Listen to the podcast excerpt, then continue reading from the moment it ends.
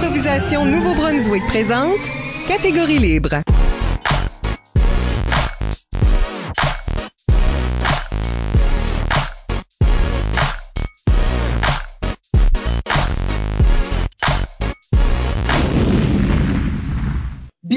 Au deuxième épisode de la septième saison de Catégorie Libre, l'émission qui vise à enregistrer des entretiens avec les improvisateurs et improvisatrices du Nouveau-Brunswick pour faire un survol de leur carrière et de leur démarche artistique, mais aussi débattre les grandes questions qui entourent le jeu de l'improvisation. Au microphone, Isabelle Gauguin et à mes côtés, mon co-animateur, Michel Albert. Bonjour. Catégorie Libre est une production d'improvisation de Nouveau-Brunswick que vous pouvez écouter version podcast sur Apple Podcast ou Spotify ou avec diaporama sur YouTube. Notre invité aujourd'hui est André Roy. Oui, André Roy, à ses débuts, joueur et capitaine pour l'équipe de la polyvalente Roland Pépin de Campbellton. André joue dans la Ligue d'improvisation du Centre universitaire de Moncton, la LICUM, de 1997 à 2004, ligue à laquelle il est coordonnateur pour quelques années aussi.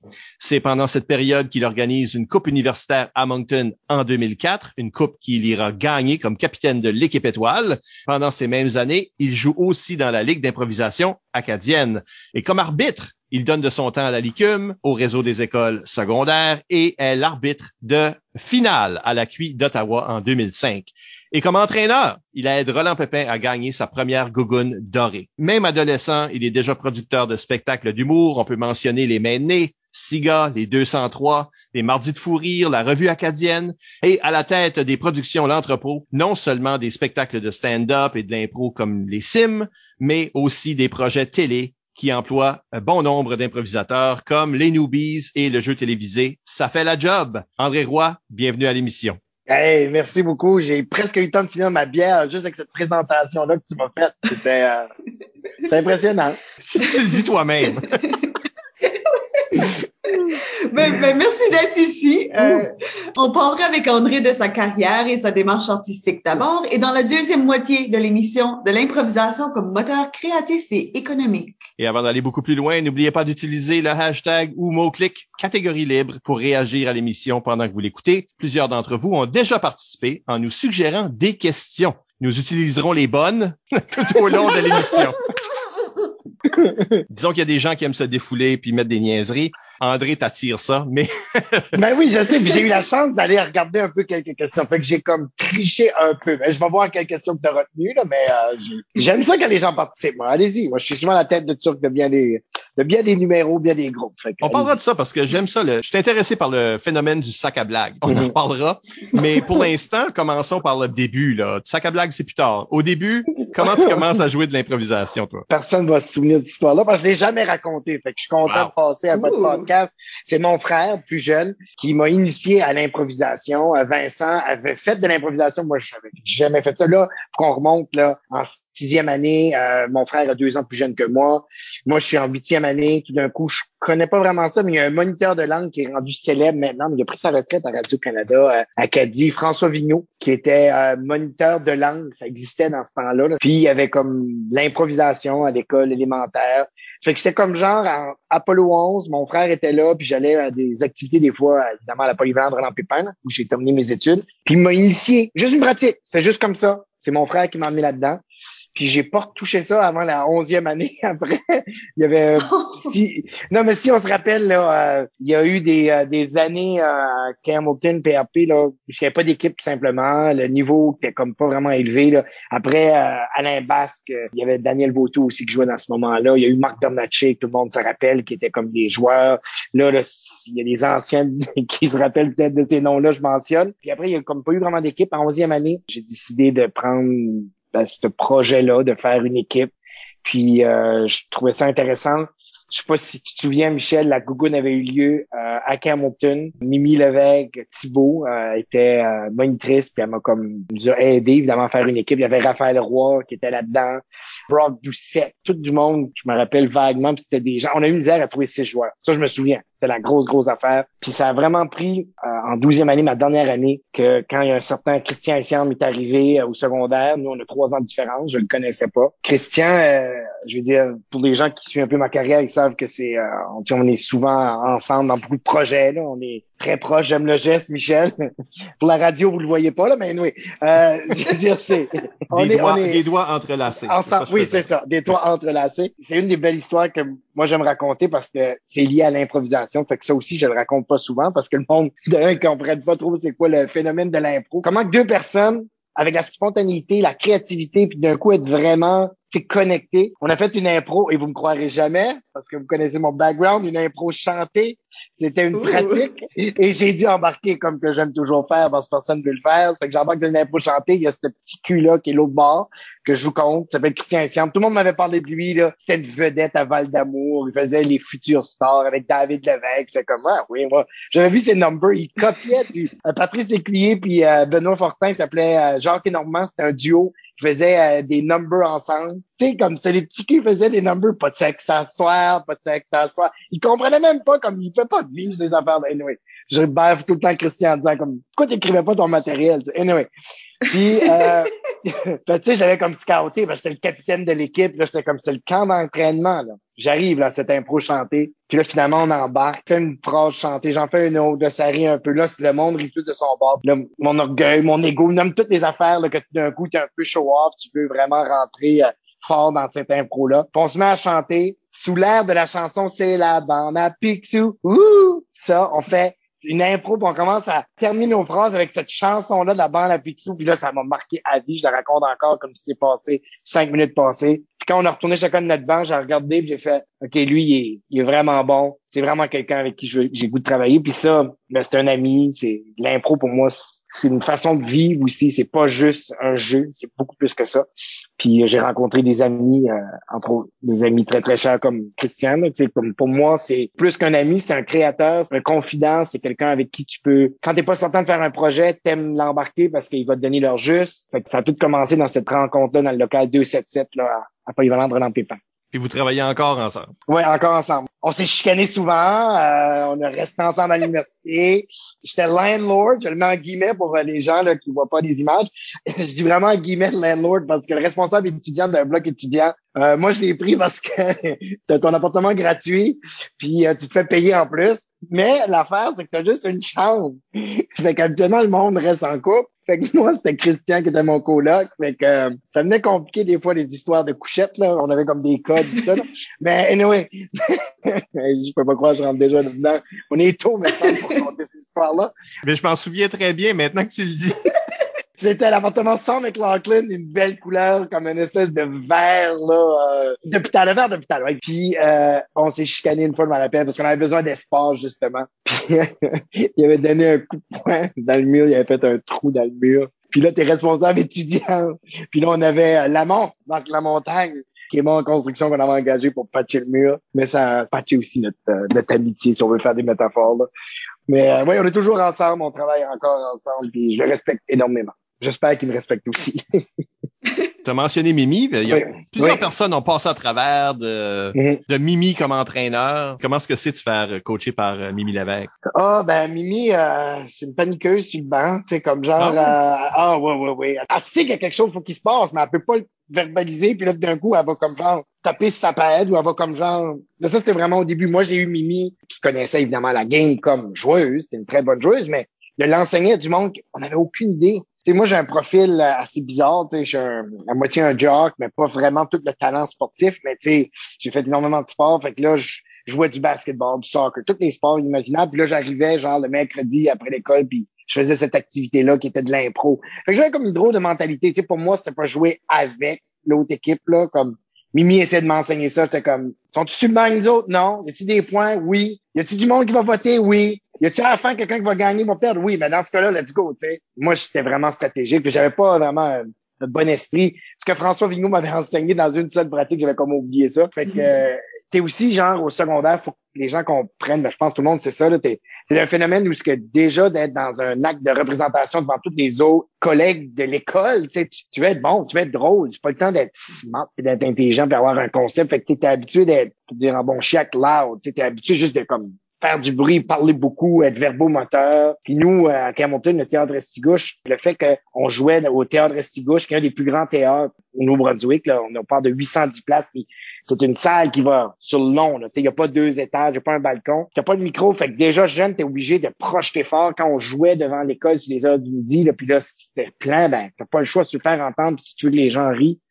Fait que je fais juste cette parenthèse en disant que ça nous donnait un jeu très volontaire. on était comme tout le temps, on voulait que les gens nous remarquent. Pour moi aussi, Mimi, ça a été quelqu'un qui, si c'était pas d'elle, j'aurais pas été en théâtre, ça c'est clair. J'aurais même pas pensé que c'était un métier possible. Moi, j'ai étudié en infocom avant d'aller étudier en, art dramatique. Puis Mimi euh, m'a donné le goût, mais aussi euh, elle nous a montrer le, fun qu'on pouvait avoir. Parce que Mimi, tout ce qu'elle nous racontait de euh, la licume, c'était comment le fun qu'elle avait, ben, les tournois de la cuille, puis nous autres, on connaissait pas vraiment ça. Quand on a commencé à faire justement la, première gougoune qu'on avait organisée nous autres mêmes, c'était dans le gym. Ah, puis c'était là la fameuse impro là, que Puce avait été se mettre dans le filet, puis tout ça, là, vous vous souvenez, là, dans le filet de soccer. Là, ben, c'est toutes des affaires que quand j'ai regardé ma première gougoune, puisqu'on l'avait organisée, puis je jouais dedans, puis on, on avait arrivé dernier, je pense, qu'à Hamilton, là, là je voyais le potentiel de toute l'organisation. Ça représentait quoi, le faire un événement comme ça? Il y a des gens qui se présentaient, on avait quand même une bonne foule qui avait venu voir ça. Puis j'étais comme, OK, c'est comme un show. Il y a comme un côté de dépassement, il y a un côté de, on se lance dans le vide. Puis ça, les gens, ils aiment voir ça. Le fait que tu n'as aucune idée où tu t'en vas, il y a comme une cote de sympathie beaucoup plus grande que quand tu vas voir du théâtre ou que tu vas voir un show d'humour. Parce que tu te dis, ils ont écrit ça, ils ont répété ces numéros-là. Puis j'ai vu que c'était quelque chose qu'on devait miser davantage. Puis Mimi, avec son sens de, un bon sens d'organisation, m'a vraiment comme encouragé là-dedans. De, autant dans les troupes de théâtre que j'ai faites après, j'ai commencé à faire du théâtre aussi avec elle euh, au secondaire. Euh, on a commencé à organiser des, des mini-matchs d'impro. Puis là, Mimi m'a montré que finalement, ben, il y avait comme d'autres choses que juste gagner puis perdre. Sans être trop têteux, mais c'est là que j'ai comme appris qu'il y avait euh, aussi la rencontre entre juste des personnes qui se connaissent pas puis qui sont sensiblement la même âge. On est tous des adolescents à ce moment-là. Les mêmes affaires nous faire rire. Dans le temps, par chez nous, dire des jokes de Lorne. Lorne qui était un coin de Belgium, c'était comme très drôle. On disait, où tu viens, tu viens de Lorne, ça. C'était 30 secondes, tu faisais ça, le monde riait, puis les 25 dernières secondes, tu avais le vote, tu sais. Euh, t'es beau, non, non, t'es beau tenu, t'es beau tenu, tu sais. fait beau dehors, tu sais. Ouais, pas de mot shit, Joe. Tu sais, comme Joe, ça, toute cette affaire-là, comme ça. Hamilton, Stigouche, tu sais, comme, on a développé des façons de, faire des espèces de caricatures de personnages de nous autres mêmes. Tu sais, les, les joueurs de Hamilton puis Mimi, c'était ça, c'était, on était plus forts comme dans, moins dans les concepts, plus dans les personnages. Tu sais, on essayait d'être sympathique. C'était ça qu'on essayait de faire, puis je me rappelle, quand on faisait des pratiques d'impro, c'était juste comme quel personnage les plus loufoques, les plus exagérés, avec des gros traits. Même si on comprenait pas, il faisait du son, il faisait du bruit. Euh, ça nous faisait rire. Puis, il faut dire aussi que c'est à ce moment-là que euh, les maintenir, nous, on a formé un groupe d'humour euh, avec Christian Thiam puis Raphaël Roy. Puis c'était tout dans la même équipe d'impro. Là. on avait comme pris le plaisir qu'on avait quand on finissait une impro. On était comme, hey, ça, c'était vraiment une bonne impro, mais c'est comme que l'arbitre a sifflé à la fin. on est comme, pourquoi on, travaille pas ça de nouveau, puis on reprenait ça. Tu sais, l'impro a déjà été là comme genre, c'était une source d'inspiration pour nous autres. De, on restait souvent sur notre fin on en parlait beaucoup, puis on finissait une game, on était comme, ça n'a pas de bon sens. Comme il y avait du potentiel dans cette impro-là, pourquoi on l'a pas fait? Puis là, on, on venait être compétitif en nous autres, on était dur sur, nous autres mêmes, d'essayer de, d'aller plus loin. Puis souvent, ben, comme ben des équipes, des fois, tu te plus à faire des comparés parce que tu te dis, eh, mais semble on a comme travaillé quelque chose. On n'a pas été influencé ou euh, obstrué par quelqu'un d'autre avec son autre idée, puis ça nous a amené ailleurs. À cette heure, tu comprends, c'est tout à fait le contraire. Les mix, c'est tellement de meilleures rencontres qu'un comparé parce que. Ouais, il y a plus d'impro. Ben, il y a plus d'impro, tu sais, comme là, c'est ça la base du jeu. Tu sais, même la comparer, des fois, tu te demandes, OK, c'est intéressant, mais puis je, sais qu'on en parlera peut-être plus tard, mais j'ai eu, on a eu des longues discussions souvent qu'on arrivait des cuits en disant, moi, c'était impro-là, là, je l'ai déjà vu, mais ça, ils ont changé le thème, ils ont changé le titre, ils ont changé ça, puis tu sentais qu'ils sortaient des trucs dans leur sac moi, c'est ça que, que je retiens aujourd'hui, c'est ça que je fais encore plus, c'est de l'impro spontané, l'impro qui est de la création pure et dure. Tu, tu commences de rien, puis là, tu vois jusqu'à où que ça peut t'amener. Ça, ça me fait bien plus triper. Mais pour Mimi, en tout cas, si j'avais un mot à dire, merci Mimi. Moi, c'est ça, je vais tout le temps dire, c'est merci Mimi. J'ai souvent entendu celle-là. Merci. Je sais. Euh, mais euh, tu, tu parles de comme, OK, euh, tu sais, maintenant, tu as une ouverture vers le spectacle en premier, tout ça. Mais tu as quand même parlé de compétitivité. ça- Kevin Doyle nous a posé une question en ce sens. Ben, Kevin euh, demande, comme la majorité des grands joueurs, André semble élever son jeu dans les rondes éliminatoires, les demi-finales, les finales. Qu'est-ce qui explique qu'un joueur comme toi a la capacité de saisir le moment au lieu de s'écrouler? Est-ce que c'est vrai, premièrement? Ça, c'est l'impression à Kevin. T'es-tu un joueur Ben, de, OK, quand ça compte, Ben, je- ça compte? J'oserais croire que oui. J'oserais croire que ma fiche va montrer ça. Euh, Le, le fait que euh, quand on arrivait toujours en impro, tu sais, comme dans les sept années que j'ai joué à la, à la Licume, bon, ben, j'ai fait trois finales, une finale qu'on a gagnée. Euh, J'étais capitaine. J'ai me vanter, mais tu sais, j'étais chez la première étoile. Pour moi, c'est dans ces temps-là que ça compte. Puis la même adrénaline que j'ai pendant des matchs comme ça, quand c'est rempli de monde, c'est la même chose quand j'embarque sur scène au théâtre, en humour, tu sais. Je pense que la compétition fait en sorte que c'est plus de fun.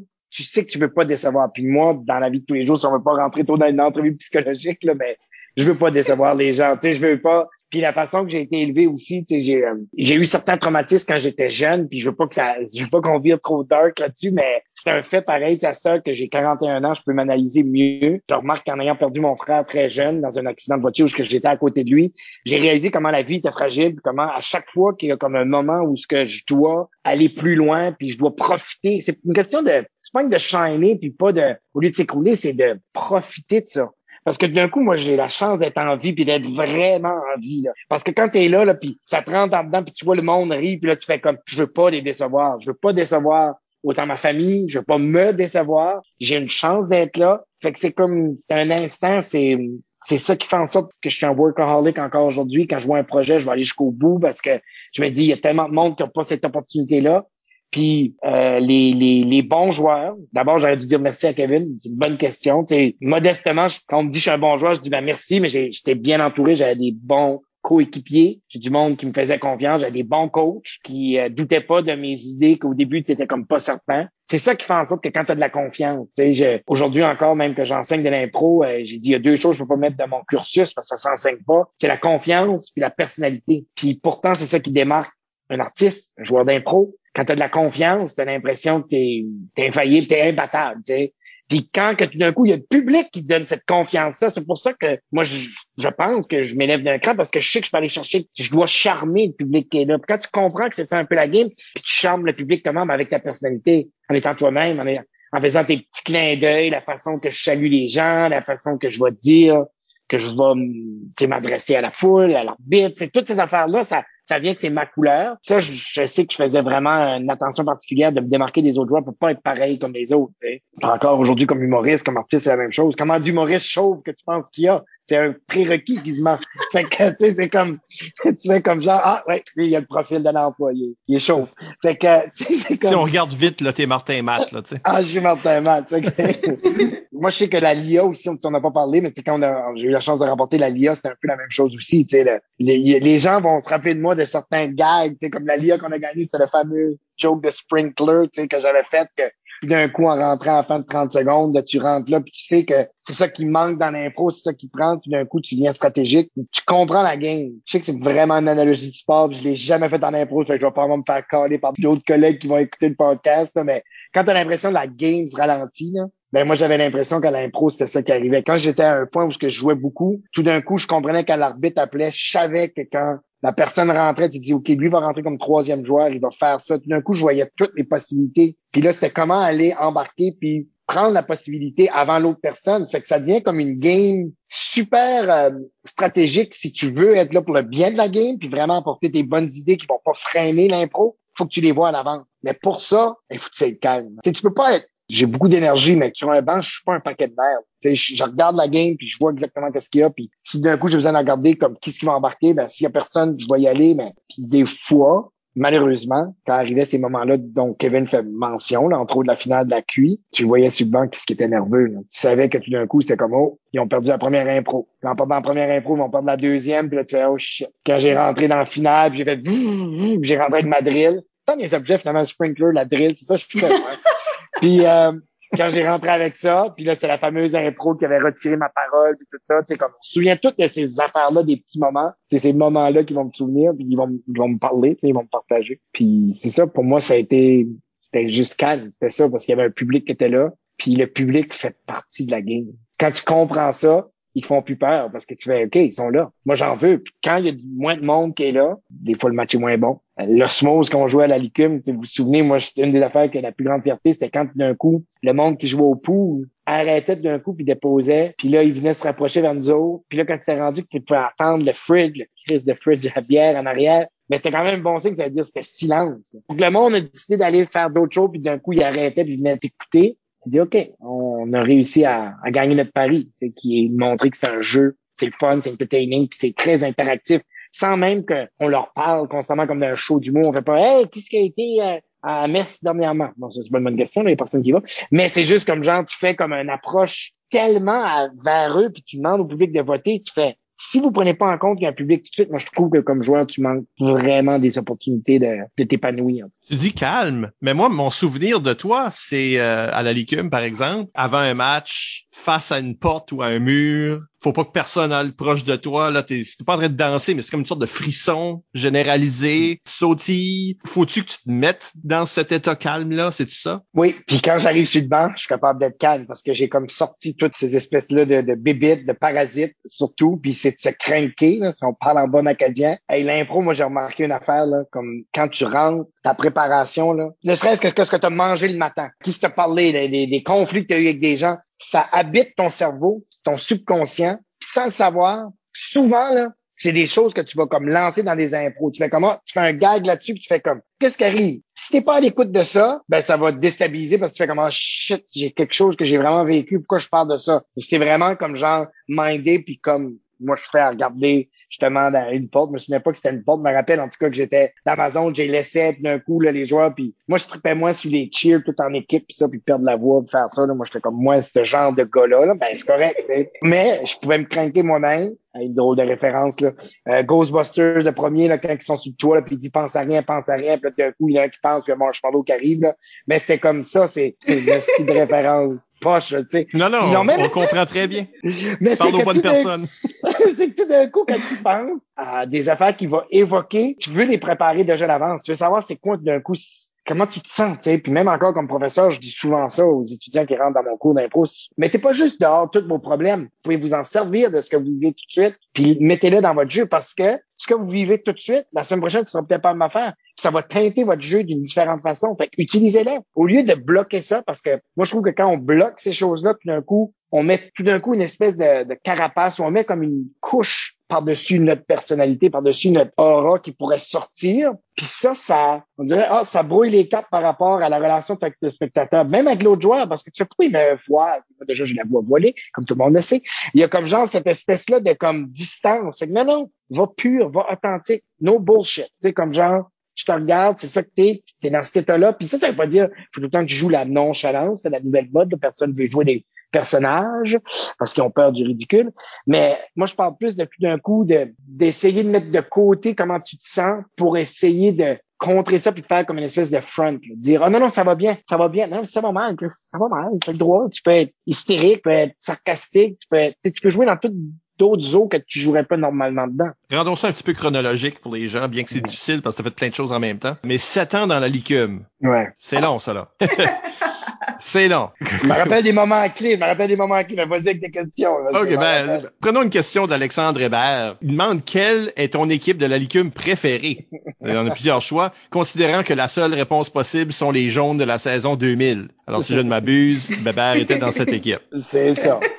Fait est-ce que c'est la bonne réponse ou finalement? Euh, ben, c'est une équipe que je me souviens beaucoup, beaucoup. Mais c'est certain que ta première équipe aussi, tu te souviens énormément. Euh, je me rappelle, euh, j'ai été repêché par les Verts. Puis là, dans ce temps-là, il y avait comme genre des choix. Ça se disait pas, mais le monde disait ton ranking. J'avais été choisi comme troisième, apparemment. C'est bon, ça. Qui était... Ouais, on avait parlé beaucoup en bien de moi. Puis j'avais été choisi par euh, maintenant mon beau-frère, Samuel Chasson. Puis il y avait Jean-Sébastien Lévesque qui était là-dedans. Il y avait beaucoup, beaucoup d'attentes. Je n'ai fait mention euh, rapidement, là, sans me péter les bretelles de mes exploits sportifs qui sont pas si nombreux que ça là, quand même.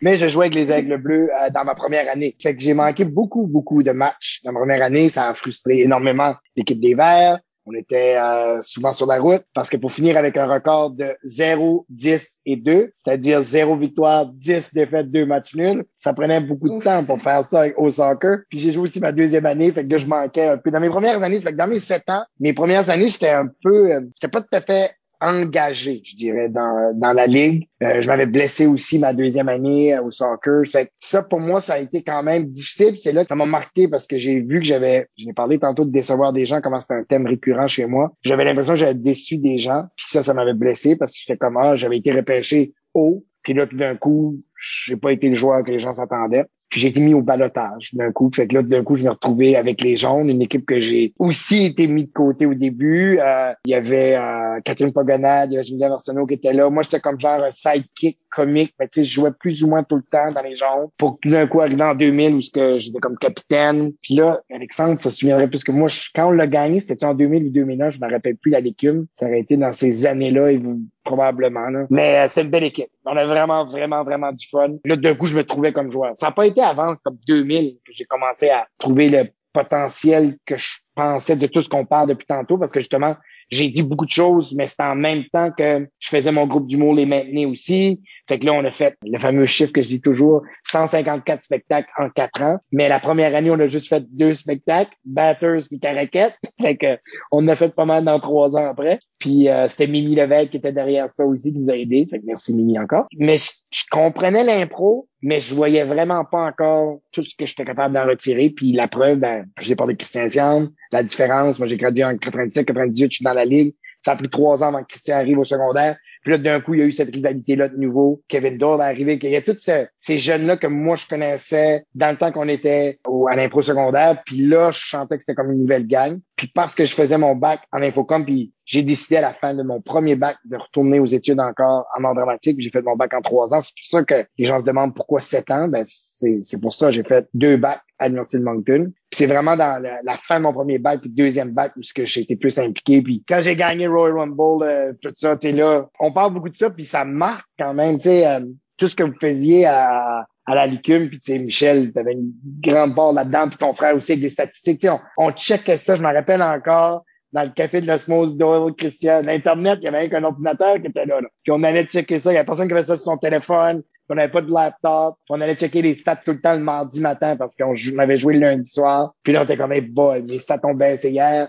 Fait que ça a amené comme une espèce de, de sentiment qu'on devait performer à tous les soirs. Fait que la pression était grande. Puis ça, c'était bon parce que quand on arrivait à des, des matchs d'importance, des tournois comme la, la QI, ben, t'étais déjà habitué de ça. tu jouais tout le temps avec cette pression-là. Toute la gang qui suivait, on était comme, on était juste une autres. On savait qu'il y avait eu l'étoile, l'étoile 3, l'étoile 2, l'étoile 1. Puis c'était comme vraiment, OK, lui, quand il y a eu la première étoile, OK, moi, lui a gagné, lui a perdu. C'est une compétition. J'ose espérer qu'elle était saine parce que moi, j'ai jamais fait d'ennemi ou j'ai jamais joué de façon stratégique en fonction de ça. J'ai jamais fait comme, euh, lui, je le laisserai pas jouer ou euh, je vais faire par ça pour saboter son impro. Tu voulais bien jouer. C'est pour ça que l'équipe des jaunes restera, à blague à part, euh, l'équipe vraiment que j'ai trippé. J'ai trippé parce que je sentais qu'on avait du fun. Je sentais qu'il n'y avait pas de jugement. tout le monde jouait. Je me rappelle, il y a eu des années où ce que, parce qu'il n'y avait pas de coach vraiment dans notre temps. Fait que moi, j'étais comme capitaine coach, genre, là, comme jusqu'en 2001, 2002, je faisais ça. Mes dernières années, je, jouais un petit peu moins,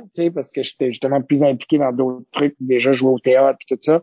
Puis je me rappelle, je coachais plus. Je laissais plus les jeunes jouer puis je regardais un peu en arrière. Mais dans ce temps-là, 2000-2001, on jouait puis il n'y avait pas d'affaire. Toi, tu joueras pas. Tu joueras juste la première impro à la fin de la période, puis toi, tu joueras juste. Non, non, non, c'était, on y va, on joue. En tout cas, dans les jaunes. C'était ça que j'aimais. Puis je l'avais gardé pendant longtemps, cette petite poque-là, rondelle dorée avec tout. Tu mettais des punaises, Michel, c'est ça que tu mettais des punaises de couleur pour identifier quelle équipe qui avait gagné, C'était une base, il y avait trois rondelles dorées, il y avait deux, après une première. La rondelle sacrée originale qui était faite de vraies rondelles, là. De vraies rondelles. Oui. Ouais. c'était des, c'était des petites punaises qui étaient rentrées sur le rebord de la rondelle. Ça, c'est difficile à rentrer c'était des, des punaises de la couleur de l'équipe, les rouges, les bleus, les verts, les jaunes. Puis je me rappellerai tout le temps qu'on avait gagné le jaune. Puis j'avais mis ça à mon bureau à CKUM. Là. J'étais vraiment content. J'étais fier. J'en ai plié des punaises, essayer de les mettre là-dedans. Ah boy, je peux croire. Hey, comment tu faisais pour faire ça? On pourrait faire un podcast juste là-dessus. Coup de marteau. Aussi, la grosse différence, c'est qu'à ce moment-là, tu deviens capitaine. Je pense qu'il y a beaucoup de gens qui se souviennent de toi comme capitaine. C'est-à-dire pas mm-hmm. comme ton leadership. C'est pas ça que je veux dire. Plutôt, toute l'interaction avec l'arbitre, toutes ces interactions, toutes les procédures qu'un capitaine doit faire, ça peut être fait juste très fonctionnellement. Euh, mais dans ton cas, le petit clin d'œil, le, je pense que c'est vraiment toi qui as fait réaliser aux gens combien de points tu peux, combien de votes tu peux gagner avec ce ah, rôle-là. Tu peux le dire, oui. oui. Je pense que moi et toi, on avait une bonne interaction aussi. Ah, là, il, y avait, il y avait un antagonisme amusant qui se mm-hmm. faisait bien avec toutes les meilleurs capitaines que, que j'ai euh, travaillé avec, c'est certainement le cas. Puis ça s'est vraiment, ça a vraiment explosé à la cuite 2004 là, où ce que t'es capitaine. Et maintenant, on le recommande aux gens là, comme regardez pas l'arbitre, regardez le public, posez votre mm-hmm. question presque dos à l'arbitre parce que là, tu es en train de créer un moment, tu es en train d'engager le, public. C'est juste naturel ou ça t'est venu avec le temps? Avec le temps. Je pourrais pas dire, là, tu sais, c'est comme quelqu'un qui dit qu'il a écrit un hit, puis il fait, oh, j'y avais pensé. Non, non, ça t'est sorti de même. Si tu savais, tu l'aurais fait bien plus tôt que ça. Là. Moi, ça me faire. J'aurais développé ça, même au secondaire. On aurait pu avoir des meilleures équipes à, à, PRP. Non, ça m'est arrivé, puis c'est la confiance du public, la confiance que moi j'ai développée. Puis toi, puis moi, Michel, oui, moi, je me rappelle, c'est tu nous as donné cette possibilité-là de montrer, je te donne la porte, tu peux la prendre. Il y a un show possible, mais si tu la prends pas puis c'est mauvais, je vais juste te couper parce que ça va briser le momentum. Il y aura pas un rire, puis je vais perdre une impro de plus parce que ce petit, je suis pas fou, là, il y a un chronomètre qui va là, pendant une game. Fait que si moi je prends du temps là, puis j'alourdis le spectacle, je perds une impro peut-être de 30 secondes à la fin à cause de ça. Mais si j'élève le spectacle d'un cran avec l'intervention, personne va rester sur sa fin. Personne va dire ah, c'était moins bon à soir. Non, il y avait une grande, grande pression. Parce que c'est comme dire Hey, lève-toi pour une joke. Ben oui, mais tu, sais pas, ça va toujours être bonne. Fallait vraiment doser. Fallait pas systématiquement j'allais à chaque fois. Que je savais comme des fois le monde Ah ouais, vas-y, vas-y, vas-y, ça va être drôle. Non, j'ai pas de gag tout de suite. Il n'y a pas de potentiel. C'est une vraie punition. Je suis pas d'accord avec ce qu'on a fait. C'est que je veux pas aller le défendre. Il y avait aussi ça, des fois, il fallait faire attention. Si euh, ce soir, on dévoile tout, l'affaire qui était la plus difficile, qu'il fallait toujours que je m'assure, c'est de passer deuxième. Ça, c'est vraiment, vraiment tough parce que pour les gens, vous, autres, vous connaissez la game, vous avez hoché de la tête, mais pour les gens qui connaissent pas la game, s'il y a des punitions des deux côtés, il fallait que je fasse attention parce que je me disais, il y a des bonnes chances qu'il va me tuer mon potentiel de gag parce qu'il va dire la même punition pour les deux puis il va vouloir l'expliquer en même temps. Ma chance de faire un droit de réplique, je vais vraiment considérer comme si je tire sur la couverte de l'autre capitaine. Fait qu'il fallait que je sois très, très, très stratégique quand j'allais poser une question. Puis si tout d'un coup, il y avait une question deux équipes, moi, souvent, je niaisais parce qu'il nous laissait le capitaine d'être sur la banque physiquement, mon pied était à l'autre bord. Puis j'étais double. D'un coup, si je voyais le capitaine qui était un petit peu plus prompt, lui décidait de l'autre équipe d'aller se mettre en premier. Pas de trouble.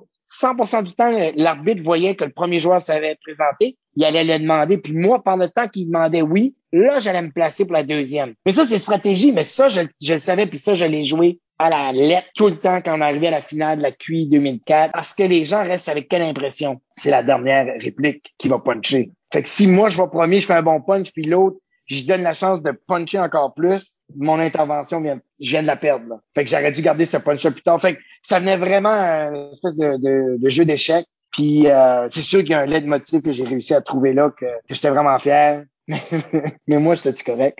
Fait que ça. mais moi, j'étais correct, là. Hein? Mais moi, j'étais correct, hein? Ah. Fait que ça, ça a devenu le running gag. Tout le temps, là, il parlait, il parlait, moi, mais moi, j'étais correct. Puis là, le monde riait, tu sais. Souvent, ça jouait dans les deux sens. Ça, c'était toujours drôle que ce soit parce que j'avais vraiment pas joué. Fait que tout le monde savait. C'était quand, ouh, j'étais seul dans l'impro, puis je disais ça, là. Il est naïf à quel point ce gars-là, tu sais. Puis tout d'un coup, on comprenait. Puis parce que j'avais réussi à trouver ce genre de filon là avec l'arbitre, la relation, ben, tu savais que les autres les autres capitaines ne pouvaient pas prendre de même parce que ça m'appartenait. Quand je vous parlais tantôt de personnalité, c'est OK, il a trouvé son stitch, il a trouvé son, sa petite affaire qui, fait qu'il a une relation différente puis privilégiée. Puis je remercie les arbitres. D'un coup, moi, quand les arbitres comprenaient que c'était un show, j'étais comme content. Puis d'un coup, il y a eu d'autres games, d'autres arbitres que là, j'étais comme, bon, eux autres veulent vraiment être cérébral puis vraiment juste expliquer. Puis là, je fais comme, OK, ça, ça donnera absolument rien. Mais... mais le génie de, mais moi, je suis correct, c'est aussi que tu viens défendre, mais en même temps, c'est accepter que mes joueurs sont inutiles. Mais moi, je suis correct. Mais moi, c'est très lâche. C'est très lâche. Il est là comme le capitaine valeureux qui arrive et qui va défendre ses joueurs. Puis il regarde dos, puis il est le premier qui va y backstabber. Mais moi, là, j'étais correct. Comme, ils sont pas bons. C'est ça. C'est ça que ça voulait dire. Non, mais t'as bien fait. T'es en train d'accepter que la punition était bonne. T'es comme en train de dire, ah, nous autres, on prend bien les punitions, ou du même moi, je les prends bien. Mes joueurs, ben, c'est eux autres qui sont névrosés, là. Après, tu sais, Non, ça marche très bien. Comment est-ce que t'as inversé ça quand est-ce que t'as arbitré? Parce que t'as quand même arbitré Mhm. pas mal Oui, dans, beaucoup. ces, dans ces années-là. Euh, je donnais vraiment la pêche. Je me rappelle dans les pep talks qu'on faisait là, quand j'allais voir les équipes avant le match, j'allais voir, puis je disais comme moi, je veux vraiment donner un show. Le show commence aussitôt qu'on va nommer votre nom. Puis je leur disais, ça veut dire que si quand on nomme votre nom, vous rentrez dans la bande, saluez le public. Je leur donnais comme des un peu des espèces de trucs comme moi j'essayais de faire comme joueur. Puis je leur disais quand je vais vous poser des questions par rapport à- aux punitions, moi je veux que ce soit un show. Fait que si vous voulez vraiment être trop technique avec moi là, on parlera de ça après la game. Si vous voulez vraiment savoir pourquoi vous avez une punition, je pense que ça peut être intéressant, mais ça ça va pas intéresser, je vous dis tout de suite, le monde qui est dans le public là. Si, si j'explique pourquoi tu as eu un refus de situation, parce que je trouvais à ce moment-là, ben t'as as dit oui, mais vraiment t'as pris une autre idée, étais ailleurs. Sais, comme moi, des fois, j'appelle ces genres d'affaires-là. Mais si tu veux rendre ça drôle, puis me parler d'un refus de situation qui va être de façon générale, qui n'a pas tout rapport avec l'impro, on va avoir du fun, puis les gens vont quand même comprendre que c'est un show qu'on va donner. Tu sais, il y a, il y a de l'éducation qui se fait, mais je pense que l'éducation se fait parce que les punitions que j'appelais comme arbitre, c'est quand même légitime, c'est des vraies punitions. Mais après, c'est tellement subjectif. Tu peux appeler, toi,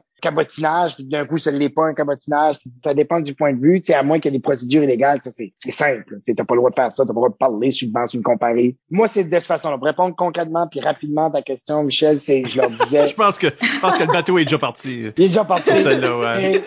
Faites-le parce que moi, je- moi, je joue ça. Ben, je pense qu'il est parti le bateau depuis le début, je pense. Mhm. Je dirais répondre rapidement. J'ai hâte aux questions éclairs à la fin. Oh boy! Ben, euh, non, mais c'est intéressant que tu es en train de coacher les joueurs, surtout les adultes. Là, on a, la, pédagogie prend de moins en moins de place, plus qu'on est vieux ou plus qu'on a d'expérience. Ben, je trouve ça intéressant que toi, au lieu d'avoir euh, une approche de comme pédagogie, parce que des joueurs adultes, comme tu dis, comme ils savent la game, ils savent comment ça marche. C'est, c'est comme, c'est pas ce niveau-là de pédagogie que tu es en train de faire. Au lieu, tu es en train de faire de la pédagogie de comment rendre ça le maximum un spectacle.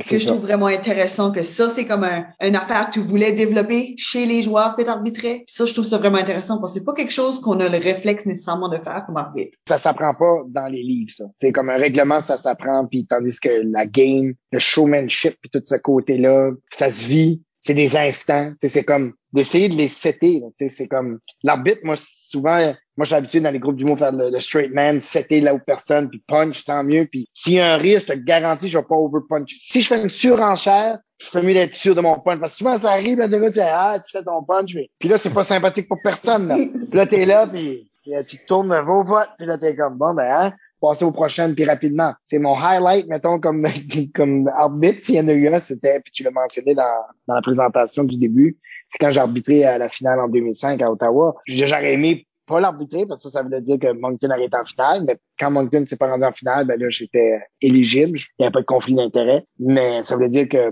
d'autres arbitres qui me connaissaient moins, me connaissaient comme joueur, mais pas comme arbitre, ont trouvé que j'ai fait un bon travail, puis on a fait une bonne finale, puis c'était un bon show. tu sais. Ça, pour moi, c'est comme un vote de confiance. Est-ce qu'il y a any de ces philosophies-là, ces approches-là qui ont transitionné quand tu es devenu un entraîneur? Euh, ouais, je te dirais comme la première fois que j'étais entraîneur, j'étais encore à l'ICUM, c'est quand Christian était à 99 qui ont gagné à Gougoun, c'est ça, je pense. euh, puis c'était au musée acadien, je me tout le temps. C'était tough, ça. Quand je coachais, c'était moins ça. Je te dirais que j'étais pas conscient à ce moment-là de tout le showman. Je voulais plus, j'essaye de comme checker les énergies du monde. Moi, j'étais plus que ça comme coach. C'est comme que lui, il, vient d'arriver puis il a perdu l'impro puis il est pas satisfait. Puis je sais que c'est un bon joueur. J'en avais Benoît Picard, on avait Isabelle avait Christian Siam, évidemment. Tu sais, comme je disais, OK, Benoît, je me rappelle tout le temps la dernière impro qu'ils ont fait avec le coffre-fort. là. Mais j'avais vu comme Benoît avait eu un peu de misère, c'était comme ça lui faire du bien. Christian savait où s'en aller avec ça. On avait comme parlé un peu de, de où ce qu'on voulait s'enligner avec ça. On avait déjà flirté avec ces idées-là de, de punch, de type de personnage. Puis euh, Isabelle Ouellette, c'est ça, Isabelle Ouellette, c'était aussi une, joueuse qui pouvait vraiment défoncer tout. Puis d'un coup, s'il y avait une coupe de mauvaises impro, ben, je checkais un peu sa confiance, puis j'essayais de de l'encourager. Puis c'est là que les comparés viennent stratégiques. Moi, dans mon cas, là, je faisais vraiment ça. J'étais comme, OK, une comparée, mettons, si Christian était hot, il est pas obligé d'être dans celle-là. Laisse les autres joueurs la jouer puis te sentir. Tu sais, C'est comme genre, t'embarques sur la glace, il y a personne qui va te checker, là, t'es sûr. là. Tu vas juste te sentir bien par rapport à toi, par rapport à contact avec le public, juste prendre la parole, parler, parce que on l'oublie, mais comment de joueurs embarquent souvent comme troisième joueur, quatrième joueur, puis c'est dans les fins d'impro, puis de l'arbitre il n'y a même pas eu le temps de prendre la parole, où ils ont parlé, mais c'était timide, c'était pas fort, ça n'a pas donné l'éclat qu'ils avaient comme espéré. Puis là, ils retournent sur le avec ça. Puis là, ils ont comme soit pas apporté ou ils ont comme rien donné. Ben, c'est difficile de laisser aller. C'est vraiment, vraiment difficile de laisser aller. Puis j'étais sensible à ça. Puis j'aimais, parce que je suis quelqu'un qui, je, dis tout le temps en blague dans les brainstorms, dans, quand je travaille avec n'importe quel créateur, là, je dis tout le temps, moi, je manquerai jamais d'idées, puis je suis sincère, tu sais. Je suis autant rendu coq pour dire, ouais, je vais trouver une idée. Ah, ça, vont pas toutes être bonnes, vraiment pas toutes bonnes, mais c'est pour ça que Christian aime travailler avec moi, c'est comme, moi, je suis un moulin à parole, je vais te donner des idées, puis sur tout ce que j'ai parlé, là, lui, fait tout le temps, ah, OK, ça, ça, OK, puis là, on, travaille sur quelque chose de concret. Puis dans le caucus, souvent, au secondaire, parce que là j'ai plus coaché, euh, les jeunes sont comme moins verbeux, ils vont comme plus figer, ils vont plus voir comme, OK, moi, je suis à jouer ou comme, il me semble c'est à mon tour, là. il me semble que je serais drôle dans cette impro-là. Je vais faire ce personnage-là, mais ils n'ont pas d'idée. Ils n'ont pas une idée de concept ou d'histoire. Puis moi, c'était ça que j'essayais de, leur, les nourrir. Mais toi, t'as embarqué, que t'es devenu coach de ça, qu'est-ce qui est comment? Ah, Christian m'a juste demandé parce okay. qu'on faisait. Euh... Ouais, non, c'était juste ça. Parce que ça venait à Moncton. ça venait à Moncton. T'es comme à l'université de Moncton qui me coachait. J'avais pas coaché énormément. Je descendais. Euh, les premières années, comme souvent à l'université, t'es un petit peu moins impliqué. Tu descends souvent chez papa et maman. Puis tu sais là. Fait que je descendais souvent à Moncton. Puis euh, j'étais impliqué dans toutes sortes d'affaires. J'écrivais une pièce de théâtre encore là, pour euh, Suzanne Guitare. J'étais j'étais comme impliqué. Puis d'un coup, ben, comme Christian me demandait, il me semble l'équipe va nulle part. Puis euh, Christian a eu des moments rough aussi. À un moment donné, ça avait fait couper dans l'équipe. Puis euh, il avait même pas fait d'équipe secondaire. Un peu comme l'histoire de Michael Jordan, genre qui a pas fait son équipe de, de basket au collège. Là. Fait que là, euh, Christian cherchait un peu à avoir de, de confiance. Puis là, j'ai comme embarqué avec eux autres. Puis c'était, c'était pas comme un désir c'était pas dans mon but que j'avais fixé dans mon parcours en disant j'aimerais ça être coach. Non, vraiment pas. C'était, ça m'a fait même plus aimer de nouveau la game parce que ça, c'était dans les années justement que j'étais impliqué avec les Aigles Bleu Soccer. Fait que j'étais moins impliqué dans, dans l'impro, puis je chantais que mes idées n'étaient pas tout le temps soit bien comprises ou bien amenées, ou j'étais comme j'étais pas le joueur que j'étais à la toute fin, tu sais. Puis on dirait que ça aussi, ils m'ont fait beaucoup de bien parce que le mot s'est passé. C'est André coachait l'équipe qui a gagné, qui a battu justement Edmundston en finale. Fait que là, vraiment moi aussi, là, j'étais comme ah, ben, que je joue au secondaire ou à l'université, ah, je connais la game, je suis capable. Tu sais, ça m'a. Euh, je pense que chaque personne le sait. Quand tu rencontres quelqu'un, tu dis ben tu peux autant m'en donner que moi, je vais essayer de t'en apprendre, mais que tu sois à l'écoute pour ça. Ah, la base de l'impro, l'écoute. je, je veux le dire à chaque fois. Chaque fois je parle d'impro, de théâtre, d'humour, le monde, d'accord, ça que ça prend l'écoute. Ça, moi, je suis catégorique pour faire un montage dans toute ma vie, toutes les entrevues que j'ai données. C'est une affaire, ça prend, c'est l'écoute. Si t'as pas l'écoute, c'est l'écoute de soi-même aussi. Tu sais, c'est dans les deux sens. T'écoutes l'autre, oui, ça c'est évident. Mais si t'écoutes pas toi, tu vas faire euh, un geste, tu seras pas conséquent avec ton geste parce que t'écoutes pas, t'es tellement dans en l'air, t'es tellement préoccupé à juste déplacer de l'air pour pas réaliser qu'est-ce que tu fais puis qu'est-ce que tu dégages chez l'autre. Mais la réponse va venir bien plus facile avec l'écoute. En humour, en sitcom, le gag est souvent pas la réplique, c'est la personne qui réagit, qui écoute juste. C'est ça qui est la réaction, c'est ça qui est le punch. C'est la manière que l'autre dit puis qu'il encaisse de coup puis il va avec une face. C'est ça qui est la joke. Et avec la, la, caméra peut décider qu'est-ce que tu vois aussi. Ben oui. C'est pas, comme une scène où ce que peut-être les gens sont en train de regarder la réaction. Tu sais, là. Fait que moi, je comprends ça, puis j'aime assez jouer ça. C'est pour ça que j'aime beaucoup la caméra ces temps-ci. Tu peux être plus précis dans ton humour. Beaucoup plus que sur scène, comme tu dis, parce que le record va partout puis t'essaies d'attirer le regard, puis des fois, c'est ça qui fait l'expression de tirer sa couverte, parce que lui fait une niaiserie, lui fait quelque chose, l'autre dit une réplique, il y a une mise en scène, il y a un jeu d'éclairage, tu fais comme... Une des choses qu'on n'a pas mentionné dans la description du début, c'est que tu as aussi enseigné des cours d'impro en art dramatique. Tu as enseigné au département d'art dramatique. J'enseigne encore. Ah, OK.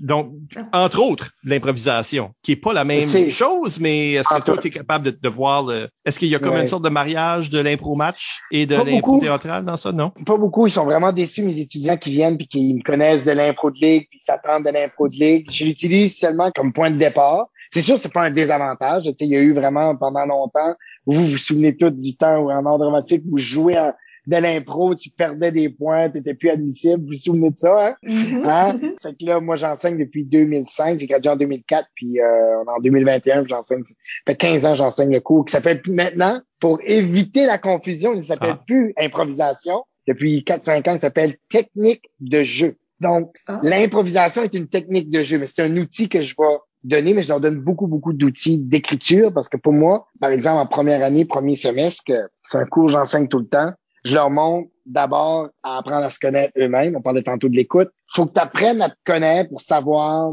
quel type de joueur que tu es, qu'est-ce qui te stimule avant de travailler avec d'autres joueurs. Parce que je divise souvent en deux catégories. Je dis, il y a de l'impro qui est abstraite ou concrète. Puis le monde fait comme, ben ouais, il me semble qu'il y en a d'autres. Je dis, oui, oui, il y en a d'autres. Je suis sûr qu'il y en a d'autres, mais moi, je veux tout le temps vous diviser en deux, juste pour savoir dans quoi vous rangez. Si je te dis la voyelle A, ça t'inspire-tu quelque chose, puis qu'est-ce que tu joues? Es-tu vraiment en train de développer une impro avec corps, que tu veux pas impliquer la parole? Si je te dis, par exemple, c'est sûr, le gazon est mouillé, ben, on est beaucoup plus dans le concret que dans l'abstrait. Parce que là, je viens de te donner une image, je viens de te donner un sujet, je viens de te donner un adjectif. Fait que comme, tout d'un coup, on s'attend à un résultat. Mais si je te dis un son, si je te dis juste un mot qui peut être interprété à double sens, tu vas certainement pas jouer la même façon qu'un autre de tes collègues. Ça, ça les surprend beaucoup parce qu'ils ont l'impression qu'ils doivent toujours, toujours, toujours parler. Puis ça, ça vient du gars qui parle constamment, fait que ça les fait rire parce que moi, quand je leur montre des exemples, je me forme la gueule puis je leur montre comment euh, focuser sur des éléments du corps. Comme des fois, je fais une impro de une minute puis on dit juste la main, puis je leur montre juste comment même avec les émotions, comment tu fais pour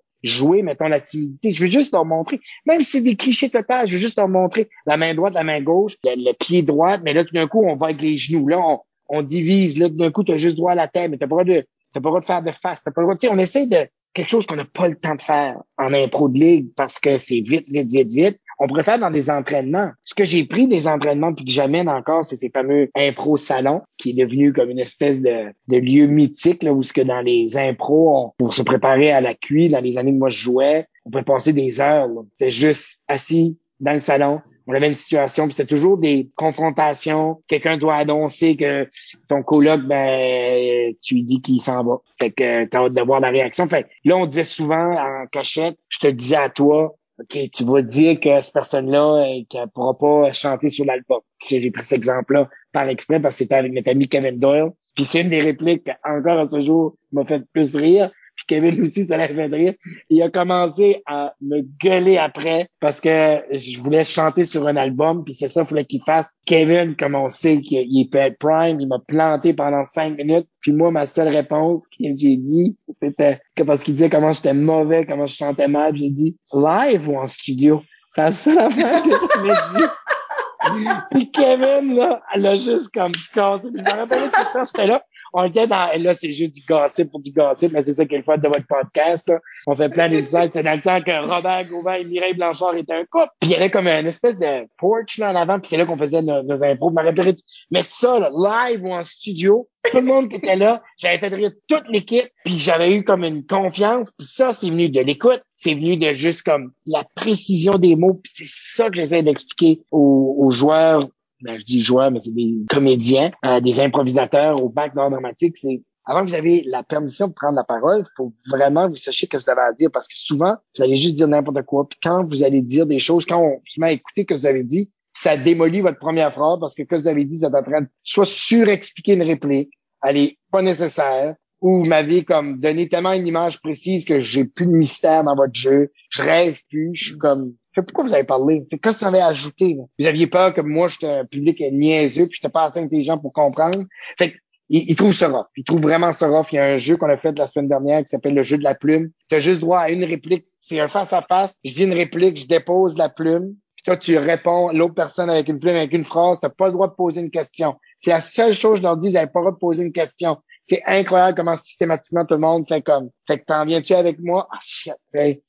Pourquoi tu viens pas? Ah non. Pour, fait, parce que ça, et là, on va rentrer dans la psychologie de l'impro, là. Quand tu poses une question, tu te déresponsabilises de l'acte de faire avancer une impro, de faire avancer une histoire, parce que je suis en train de te donner la responsabilité. Vas-y, toi, Michel, où on va? Au lieu de te dire, la voiture est prête, si on s'en va à Camelton, là, tu fais comme, j'ai pas le choix, toi, tu dois réagir à ça. Là, on fait avancer, mais c'est incroyable comme des petits jeux comme ça. Fait, est-ce que ça s'apparente à l'impro de ligue? Pas directement, mais oui, parce que c'est le même esprit. Tu sais, c'est comme ça. Ils font, c'est pas une catégorie. Je fais, non, je sais que c'est pas une catégorie d'impro de ligue. Mais quand vous comprenez ça dans votre tête, comment je développe cette histoire-là, on explique des parcours d'objets, j'explique beaucoup euh, les, les, défauts, tu sais, comme je fais une fiche analytique de personnages, puis je leur dis genre, c'est pas les qualités, c'est les défauts, c'est ça qui rend un personnage attachant. On parle de volonté contre volonté, qu'est-ce qui l'emporte dans une impro, c'est souvent la contre volonté. T'as envie d'aller aux toilettes, mais en même temps, si tu vas aux toilettes, tu vas manquer les explications du professeur.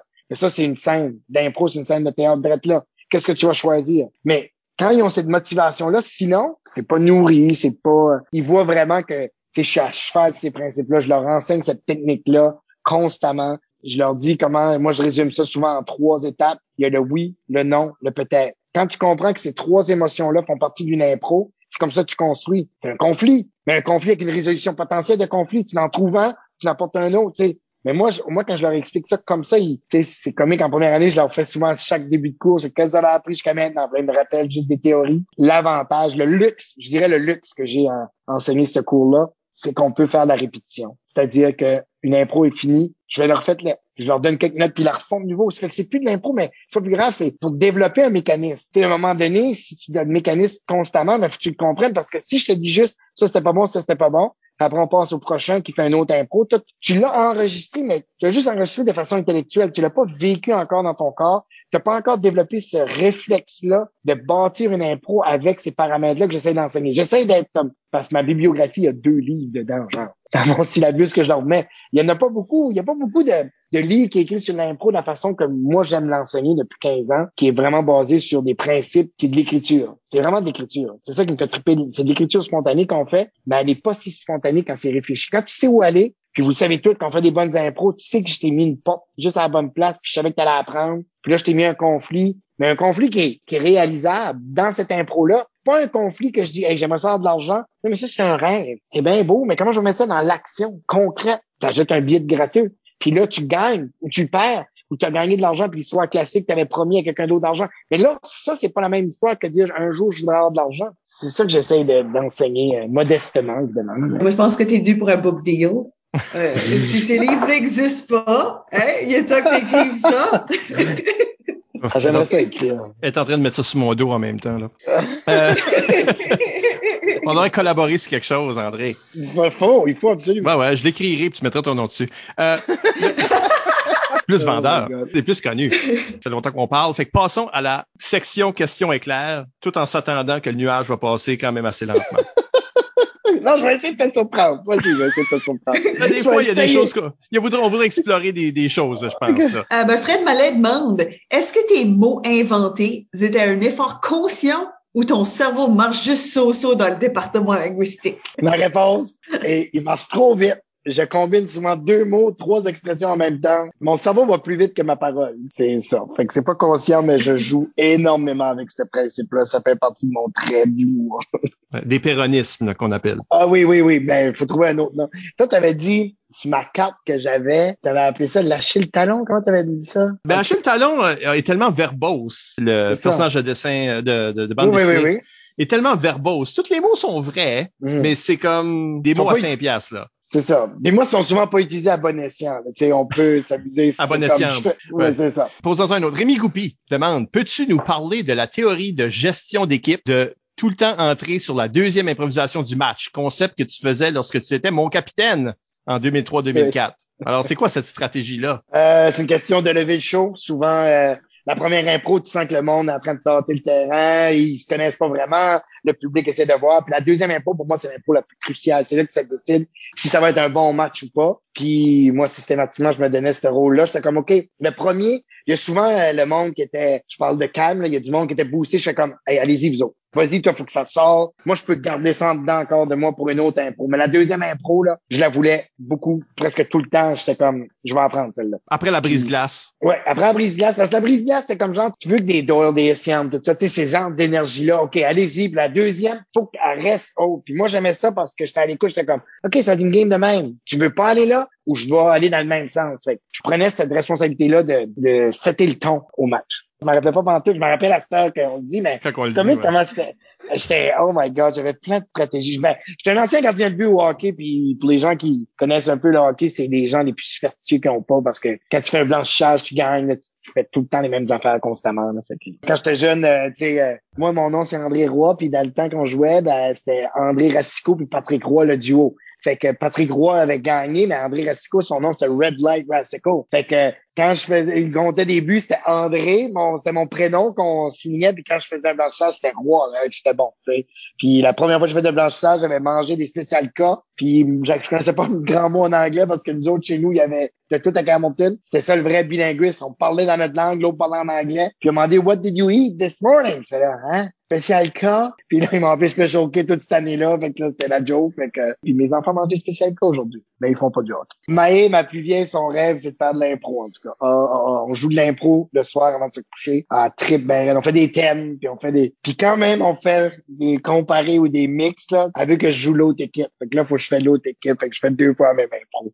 en tout cas, c'est. Fait que t'as vraiment intégré ça dans ton parentage aussi. Oui, oui, oui. Ben, je veux dire, moi, comme parent, ben, ce qui est comique, c'est, je pousse vraiment pas trop mes enfants là-dedans, mais d'un coup, ils ont tombé dedans, ils sont, ils dansent, ils font, euh, mais ils font aussi du sport un peu. Puis là, d'un coup, là, ils participent ils ont participé, euh, la plus jeune Claudie a participé dans la série des Newbies, le Maé a participé, puis Claudie euh, dans le Grand Ménage des Fêtes cette année. Là, ils participent tout dans une série euh, Garde partagée. Ils sont de plus en plus impliqués. Puis là, la caméra, euh, c'est comme devenu une deuxième nature. Ils sont vraiment, vraiment à l'aise. Il y a ça. Maé, le premier match d'impro, c'était Christian qui coachait son équipe. Puis c'était à l'école Mathieu Martin, pour l'a amené là. Puis elle était assis avec sa fille, les Haïtiennes, puis ils ont juste cliqué. Puis elle m'a arrivé ce soir-là, puis tout d'un coup, elle voulait vraiment que je faisais la lecture du carton, c'est improvisation mix ayant comme thème, tu sais, j'ai fait tout, j'invente tout le temps le carton, mais elle aime, elle aime entendre ça, puis c'est comme devenu une petite chanson qu'on fait. Juste à la toute fin, je fais pas ce que j'étais reconnu à faire, le cock and a kiss, là. je fais pas ça par exemple avec non. On aurait dit que tu ne fasses pas dans ce temps-là aussi. Euh... Non.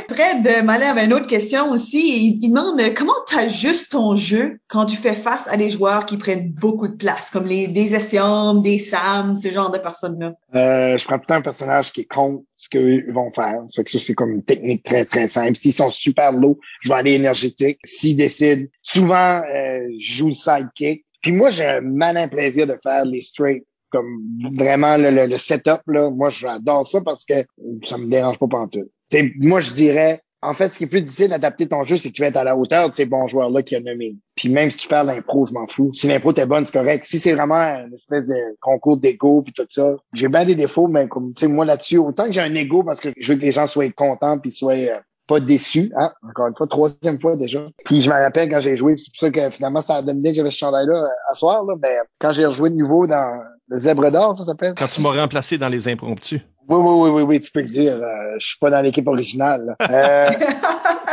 j'avais été mis de côté, j'étais peut-être un vieux, mais euh, je me rappelle, c'est comme j'avais de la pression. Là, les gens étaient là, puis ils me regardaient jouer, puis euh, ils voulaient savoir, puis jouais avec Christian. Puis premier match, c'était comment C'était le fun, mais euh, c'était ça, c'était haute énergie. Il y avait il y avait quelque chose. On a gagné le tournoi, c'était comme le fun. Puis il y a cette réalité-là. On, là, c'est fun. On peut parler tous des exploits, puis faire dans le passé. Ben, à un faut que tu back up ce que tu as dit. Si, si j'ai dit j'ai gagné la première étoile en finale, pour on a gagné à cuit, ben, les gens ont des attentes à ça. Puis si je peux pas être ce joueur-là, ben j'ai des sérieuses questions à me poser parce que pour moi, il y a pas, pas comme d'autres sports, dis que t'es rendu vieux, t'es rendu moins bon. Moi, je crois pas vraiment là-dedans tout parce que au contraire, j'ai tout un autre bagage que j'avais pas avant. Il y a plein d'univers que justement le parenting, j'étais pas là-dedans évidemment quand j'étais plus jeune. Fait que là, j'ai comme tout ça. Fait que j'ai comme j'aime ça de nouveau jouer. Tu t'es beaucoup entouré dans les groupes comiques, dans les dans tous les projets, dans des équipes aussi, de ces gros joueurs-là ou de, mm-hmm. de vedettes, disons. Fait qu'il faut pas avoir peur d'être le second, d'être le.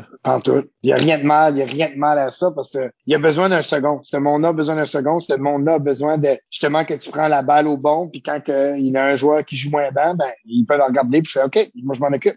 Euh, Samuel euh, Chasson m'avait demandé un peu comment me décrire comme joueur des fois, comme il disait t'es-tu comme genre un Sidney Crosby ou tu.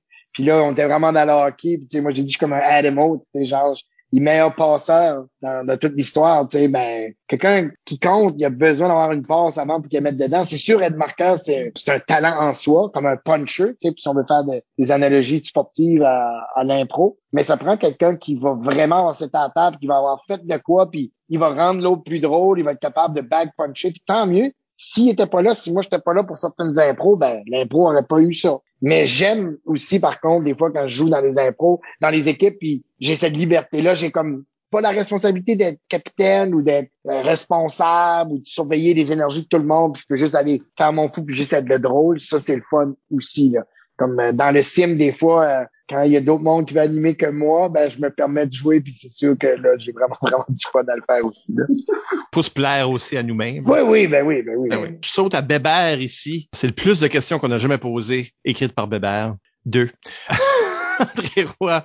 Il dit André Roy, niaiseux de nature ou grand génie de l'humour qui pull un grand subterfuge et peux-tu épeler subterfuge?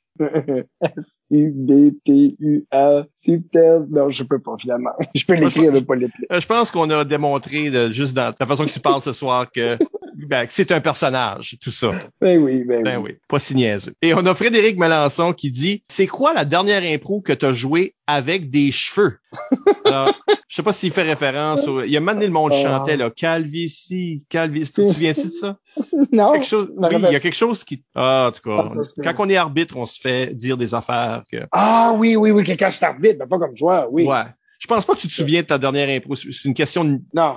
c'est une question Question- méchante, là. Mais peut-être que ça nous ramène à ce qu'on avait demandé au tout début de l'émission, c'est-à-dire l'histoire de sac à blague. Fait que c'est un peu ça, là, quand tu dis que t'es le second. Ça fait-tu partie de ça, d'être le sac à blague, la personne qui est le, c'est quoi, la tête de turc? C'est le même temps appelé La, ça? ouais, la tête de turc, le souffle-douleur. Ouais. Euh, ouais, ça me fait plaisir. Mes enfants, euh, Claudie, ma plus jeune, elle, ça fait tout le temps la peine, comme dans les trios, euh, quand elle regarde la télévision les newbies, elle aime pas ça quand je me fais euh, tout le temps entarter, tu sais, comme euh, pas au sens euh, physique, mais psychologique. Des fois, on a l'impression le personnage, tous les personnages que je joue, et, il se fait avoir. Euh, T'es le loser. comme Ouais. suis le loser. Tu sais, je suis comme genre, euh, ils appellent ça dans le- les archétypes. là, si on veut faire un peu de théorie en humour dans le sitcom, il y a huit archétypes de personnages. Puis moi, je joue souvent ce qu'on appelle le lovable loser. Ça, c'est dans mon casting. Ça, c'est naturellement, euh, j'aime jouer. Je suis bon là-dedans, j'ose croire, parce que c'est comme ça que j'ai fait ma carrière. Fait que, fait que moi, des jokes de, de calvitie,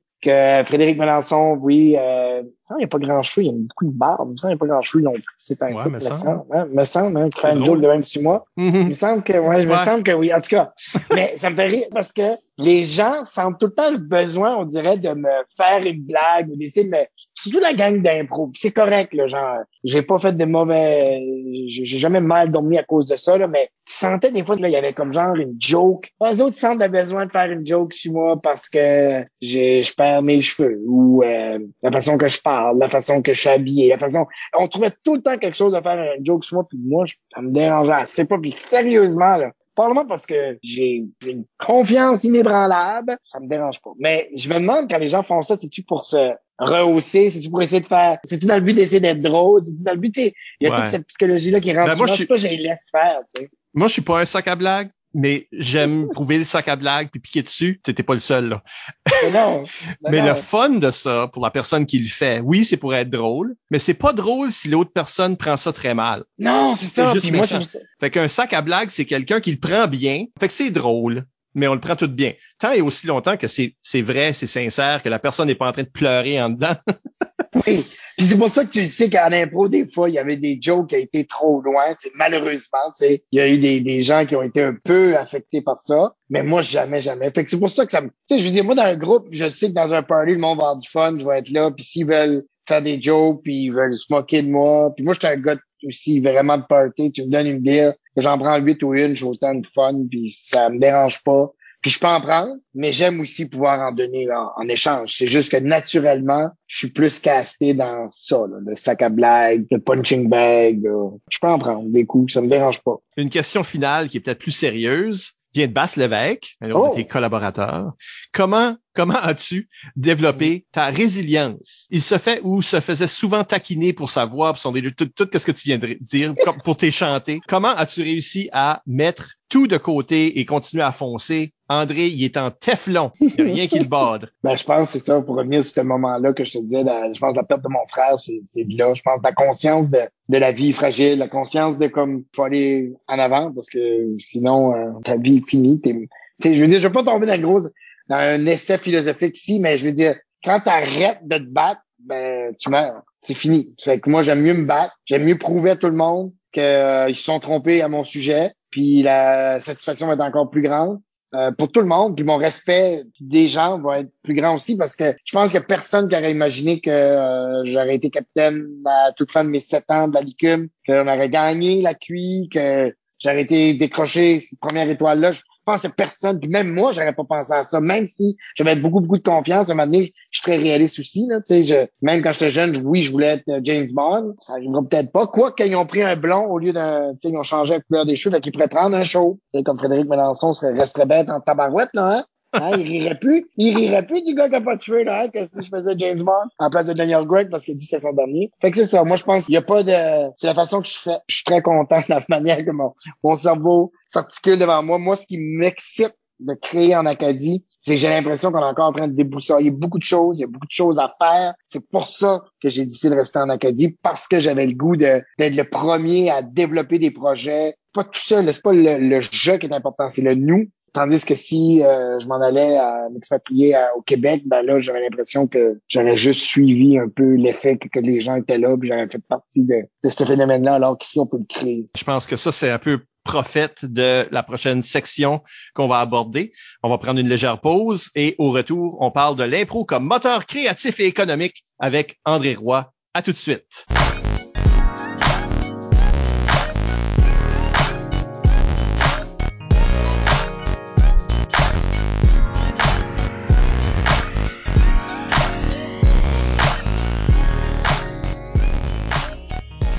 On est de retour, Michel Albert au microphone avec Isabelle Gauguin. Allô. Et André Roy, notre invité. Salut. Et on parle avec André de l'impro comme moteur créatif et économique. Je pense qu'on a tout un peu d'expérience là-dedans, mais André pas mal plus. Fait que t'en as parlé un peu tantôt d'ailleurs. Tu sais là, je dirais qu'il y avait comme des éléments là-dedans où ce que euh, quand tu parlais même au secondaire, quand vous avez parti les mains de nez, c'était né d'impro. Travailler sur cette impro-là jusqu'à temps qu'elle devienne un sketch. Fait que c'est-tu beaucoup de même que tes projets, toi, commencent? Il était déjà une impro ou est-ce que on faisons une impro pour voir où ce que ça peut aller puis là, ça, ça se développe en projet? Qu'est-ce qui est un peu ta démarche? Ma démarche, c'est tout le temps de l'impro, c'est provoquer. Je pense que le mot-clé, c'est provoquer. J'essaie toujours de provoquer soit une collision d'idées, deux idées qui se peuvent pas ensemble, j'essaie d'aller voir, soit je le mets sur papier, soit quand j'ai le luxe de le, de le faire en scène, c'est-à-dire on est installé au bureau, ce qu'on a comme un studio où ce que je tourne des affaires, fait que des fois avec des collègues, on peut tester un peu des affaires, fait que ça part toujours, toujours d'une impro. Ça part toujours d'une idée que je veux verbaliser, je veux soit articuler autour d'un thème, puis là, ensuite, ben, la grosse, grosse différence, c'est que je vois là à l'écrit. Fait que, je, je reste pas juste une idée en l'air. Souvent, le, le danger de l'impro, c'est qu'on a un bon, bon feeling. On est comme, c'était drôle. Puis là, après, il y a personne qui a pris une note. Fait que là, on l'oublie. Puis là, on fait, mais ça c'était drôle. Puis là, il y a tout le temps les fameuses phrases, you have to be there, parce que t'essaies de faire le même punch, le monde rit pas. Mais fait que tu sois là, parce que ça, il me semble que j'avais bien seté, puis là, tu l'as plus comme il faut.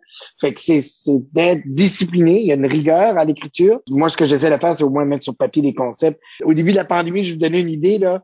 Avec le diffuseur, je pense, j'ai, euh, UniTV, j'ai pitché 18 projets différents, des magazines, des séries, et pour arriver avec un jeu télévisé. Euh, donc Michel travaille avec nous, euh, ça fait la job. Fait que ça, c'est vraiment né de comme genre, OK, il y a une pandémie, on sait que les diffuseurs ont beaucoup d'émissions qui ont été mis à poubelle. Qu'est-ce qu'on va faire pour arriver à leur proposer une formule qui se peut avec les mesures sanitaires, les restrictions? Fait que là, c'est là que j'étais tout seul dans un bureau de production d'entrepôt, ça m'a fait rire. J'avais quatre bureaux, puis j'étais comme, c'est comme je suis un peu fou des fois.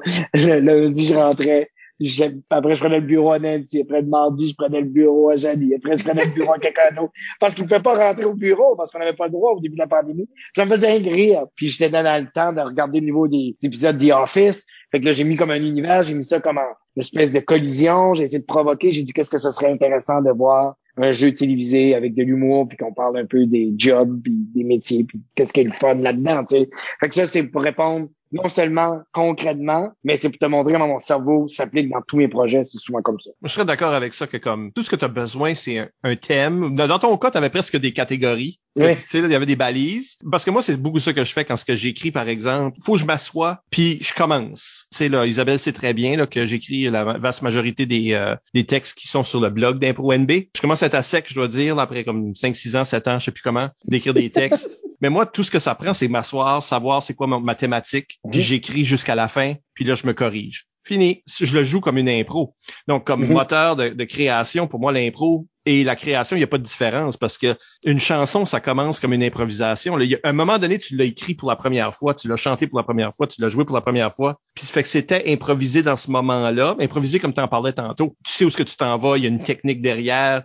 Euh, c'est pas nécessairement complètement spontané mais, c'est pour ça que, comme on dit souvent, faut que tu connaisses les règlements pour défier les règlements, pour pas les respecter, mais faut que tu connaisses la game. sais. Mais une affaire qu'on met un peu trop souvent de côté, c'est l'écriture. Puis pour moi, j'ai devenu un meilleur joueur, un meilleur comédien, un meilleur réalisateur, un meilleur producteur quand j'ai commencé à suivre vraiment intensément des ateliers d'écriture. Parce que là, j'avais le jargon pour expliquer qu'est-ce que je voulais essayer de faire, un implant bouclé. Ah, OK, oui, on fait un setup, puis là, après, on va arriver. Ah, ben oui, le spectateur va comprendre. Je fais aussi la même chose avec des personnages. Je fais, OK, pour qu'il soit charismatique, j'ai besoin d'un moment qui s'appelle Save the Cat, où ce que tout d'un coup, je fais du name dropping, hein, vous montrer que justifier tous les cours que j'ai pris, là.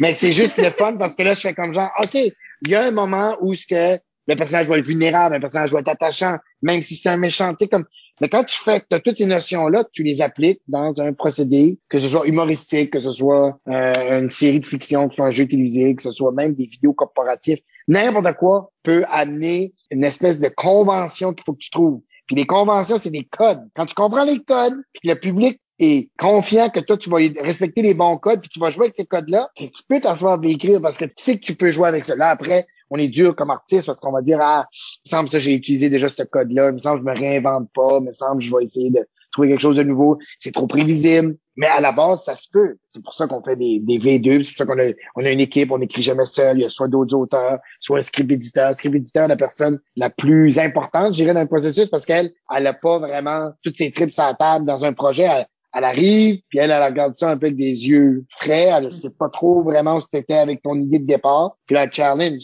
c'est ton premier regard. Ben, c'est bon d'avoir une, une, toolbox, comme tu dis, d'avoir, je pense que comme, c'est bon d'avoir une idée, mais il faut que tu aies les capacités de vraiment comme explorer en profondeur, regarder cette idée-là de différents angles, voir mm-hmm. qu'est-ce que les possibilités connexes à cette idée-là, ou vraiment explorer en profondeur de quoi que juste une idée spontanée, improvisée, que là, tu veux transformer en quelque chose de concret qui a vraiment comme une valeur artistique long terme. Tu sais. Puis les termes en anglais qu'on utilise, c'est story has legs. Ça veut dire qu'il y a du potentiel dans, dans une idée. On le voit vite souvent. Soit que des fois, dans les catégories d'impro, on fait une impro de 30 secondes puis une impro de 5 minutes.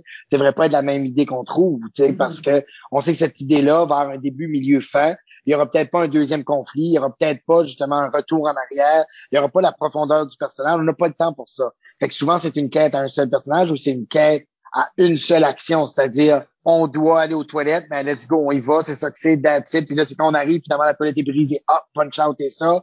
Il n'y a pas de toilette, c'est une toilette turque, je ne sais pas, nomme n'importe quoi, mais t'as un punch, c'est ça que c'est. Mais tu vas pas cinq minutes avec ça. Est-ce que il y a une valeur? Toi, tu sembles travailler avec beaucoup d'improvisateurs. Beaucoup. c'est les meilleurs. Je te dirais que même mon staff, même toute l'équipe de l'entrepôt, moi, j'ai vraiment, euh, c'est ces genres de personnes-là que je cherche énormément. Euh, un nouveau venu dans l'équipe, il y a Jacques-André Lévesque, qui est un gars ben extraordinaire, multitalent. il y a aussi une bonne tête, une bonne plume, mais il y a l'instant de se débrouiller, de démarder, de comprendre que tout d'un coup, c'est pas toujours le contexte idéal parce que c'est ça que c'est la vie. Puis l'impro nous montre ça, tu sais, comment euh, réussir à, à, tirer finalement notre, notre épingle du jeu. Mais est-ce que c'est particulièrement important pour toi dans l'acte de création? Parce que non seulement des avoirs dans l'équipe, mais de les mettre en scène aussi. C'est assez fréquent maintenant qu'il y a des pleines générations qui ont joué de l'impro que ah oui, cette personne-là, j'ai joué de l'impro avec. Ah oui, cette personne-là jouait de l'impro. On le voit beaucoup comme si c'était un peu un, terrain de, d'entraînement pour beaucoup d'artistes. Je dirais même en humour aussi. Je trouve que les, les, les humoristes, qui, les bons improvisateurs, ça va les aider parce que en fait, la réponse courte est oui. Moi, je crois beaucoup, beaucoup dans ça. La meilleure école, c'est l'école de l'impro. Fait que euh, moi, dans un CV, quand je regarde si la personne a fait de l'impro, je ah, on va être de fun. Puis en télévision aussi, on sait que quand on arrive sur un plateau, euh, il y a des choses imprévues. L'auteur a écrit ça, mais finalement, les accessoires, les décors, euh, le costume, ils n'ont pas réussi à trouver exactement ça, mais ils proposent quelque chose d'autre. Parce que tout le monde est des créateurs quand on est en, création, en, en fiction surtout, dans les séries à sketch ben, on va te proposer quelque chose qui est pas tout à fait pareil que comme ce que tu avais imaginé.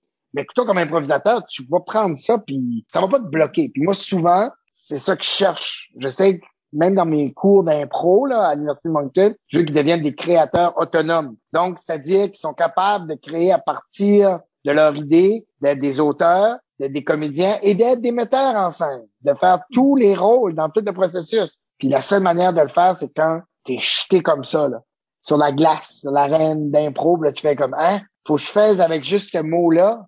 une impro de trois minutes, ben oui, mais j'ai pas d'idée, j'ai pas de costume, j'ai pas de décor. Vas-y, raconte-nous une histoire, embarque-nous dans ton univers. Puis si les gens ne savent pas encore, s'il faut qu'on fasse du recrutement, je sais pas si c'est le moment de recrutement, mais euh, il pas une meilleure école de la vie que l'impro. Euh, moi, l'impro me sauve la vie encore à tous les jours dans les contrats.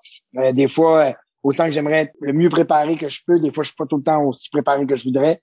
Mais quand j'arrive, puis je sais, je suis vraiment, je suis à l'écoute de ça, je, je lis le, soit le body language du client, de la personne avec qui je travaille, je suis comme, OK, elle veut avoir ça, je suis à l'écoute, puis tout d'un coup, je vais lui proposer quelque chose qu'elle va être contente, cette personne-là, parce que elle va sentir que d'un, je suis à l'écoute d'elle. J'ai proposé quelque chose qui est nouveau parce que j'ai été avec des idées créatrices et pas juste quelque chose de convenu parce qu'un un improvisateur fait pas ça parce que je cherche tout le temps à épater. sais, même avec un bac en infocom, au début, tu penses que l'impro, euh, c'est pas nécessairement une base, c'est pas un prérequis, mais moi, je trouvais que oui parce que des animateurs à radio, à télé, que tu tu sois incapable de, de, communiquer.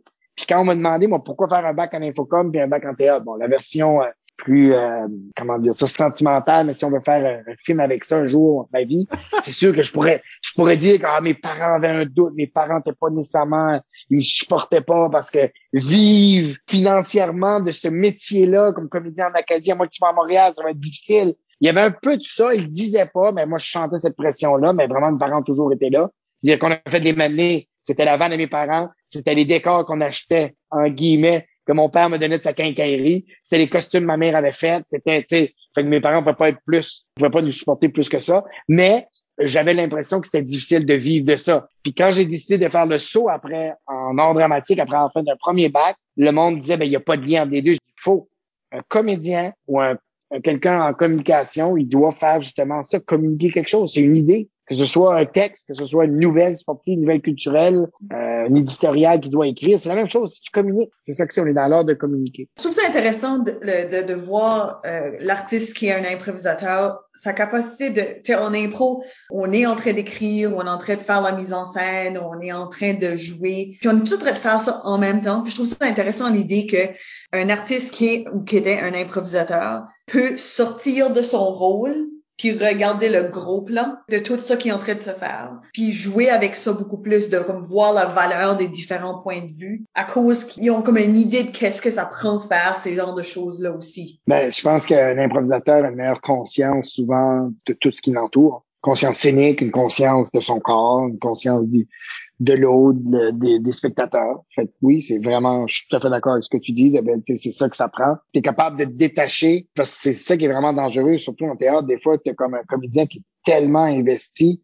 À un moment donné, il fait la actor studio, il devient quelqu'un d'autre, il s'abandonne, tu peux pas y parler sur le plateau euh, dans son vrai nom, faut que tu l'interpelles avec son nom de personnage, mais c'est dangereux aussi des fois parce que là, je parle d'un point de vue sécuritaire. Là. Moi, j'ai joué avec des comédiens que dire, ils reconnaissent, ils peuvent plus retenir sa force parce que là, ah, j'étais dedans, il donne une claque d'en face, tabarouette est en moitié arraché en face. C'est comme Wow, voilà, c'est juste. mais c'est ça, mais je veux dire, faut que tu sois en contrôle, fait que tu sois capable de te détacher puis faire qu'il y a le comédien, oui, il y a ça, je vais le brasser un peu, mais dans la limite, tu sais, dans, dans, dans, le contrôle. Fait que c'est, c'est carrément ça. Puis je pense que l'improvisateur a pas le choix de retomber sur ses pattes puis d'être très euh, comment dire tu sais comme on est loin du glamour en impro là hein? Je veux dire c'est une bande il y a pas de décor il y a à peine un éclairage.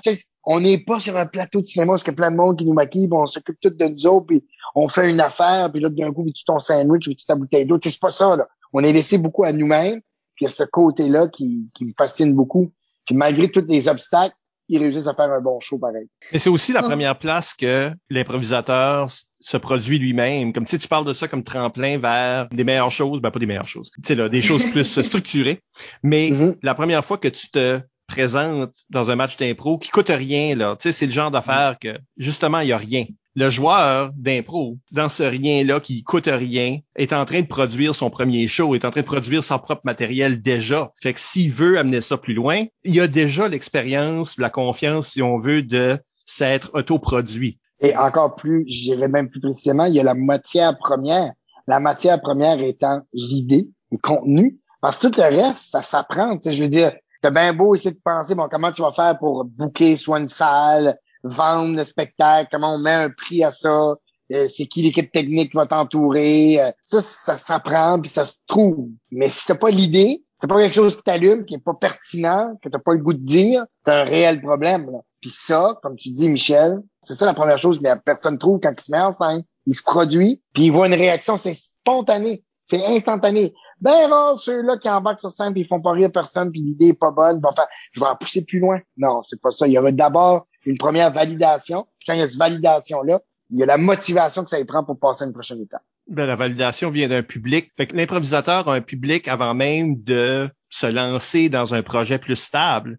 Il se fait connaître à travers ça. Je pense à la revue acadienne, qui est un des projets dans lesquels tu as participé. Ça, ça a commencé parce que la Ligue d'improvisation acadienne faisait des shows d'impro. En échange pour cette salle-là, ils ont comme promis de participer au festival Hubcap. Toi, tu t'es greffé à ça éventuellement. C'est un peu ça. C'est des improvisateurs qui se sont fait remarquer pour leur impro et on leur a dit, vous êtes drôle, pourriez-vous nous monter quelque chose de plus structuré? Et c'est devenu c'est devenu une émission de télé, c'est devenu plein de choses. Euh, moi, la revue acadienne, c'est une de mes, de mes, bonnes, bonnes écoles. La revue acadienne me, me hante, mais dans le bon sens, dans le sens où ce que m'habite, je pense que c'est mieux, mieux dit que hanter, m'habite. Pour la deuxième année, on fait un spectacle euh, émission qui s'appelle Le Grand Ménage des Fêtes, qui est carrément la formule de la revue acadienne même c'est à une échelle nationale sur UniTV, animé par les Newbies. On a encore une fois un mélange de sketch. Là, on va avoir des performances musicales, mais c'est dans la même écriture, tu sais, comme euh, Jean-Sébastien Lévesque, qui est un des auteurs l'année passée. Cette année, Samuel Chasson. Il y a Vincent Poirier d'Improtéine, qui est un des auteurs. Micheline Marchildon, qui a fait aussi de l'impro au Manitoba. Frédéric Mallet, un des auteurs aussi euh, cette année. Fait que c'est tous des improvisateurs. Moi, c'est ça que je cherche, cherche du monde, où que tu peux leur donner un thème, puis leur dis, OK, c'est ça qu'on va essayer de faire. Mais là, après, tu leur donnes des paramètres. Tu dis, mais on n'est pas vraiment comme le bye-bye. Je fais la même joke plate, on n'a pas le même budget, puis c'est vrai. Puis aussi, on veut pas essayer d'aller dans les imitations. La revue acadienne, on faisait beaucoup d'imitations. C'est notre force parce qu'on se disait, personne va imiter Yvon Godin, comme Robert Gauvin le faisait d'une part, ou Donna Lacroix, ou de Boutier de Samp, etc. Ça, les gens le faisaient pas parce que le bye-bye faisait juste des imitations d'artistes québécois. Fait que nous, on va le faire. Mais là, parce que le Grand Ménage des Fêtes est sur une plateforme nationale, on se dit on va pas vraiment privilégier une région plus qu'une autre, on va essayer d'être très universel dans ce qu'on va faire. Mais c'est vraiment la revue acadienne qui m'a donné cette expérience-là. On a fait 13 ans de tournée, comme tu as dit, trois ans de, de séries télé avec deux autres années qui étaient des émissions spéciales de fin d'année. On a fait il y a eu tellement de projets qui ont amené la revue acadienne à justement nous débloquer d'autres contrats, nous donner la confiance, une belle visibilité à toute la gang qui était là. J'aurais souhaité que la revue acadienne aurait continué avec d'autres jeunes, tu. J'avais même vu comme les hommes en dessous comme un potentiel dans ce genre-là, parce que je trouvais qu'il mélangeait bien le multimédia, parce qu'une des forces qu'on avait avec Kevin McIntyre, justement, c'est qu'on faisait, on frôlait déjà une série télé même web, parce que on remonte des années 2004, mais il y avait déjà la présence de faire des sketchs, d'utiliser la caméra.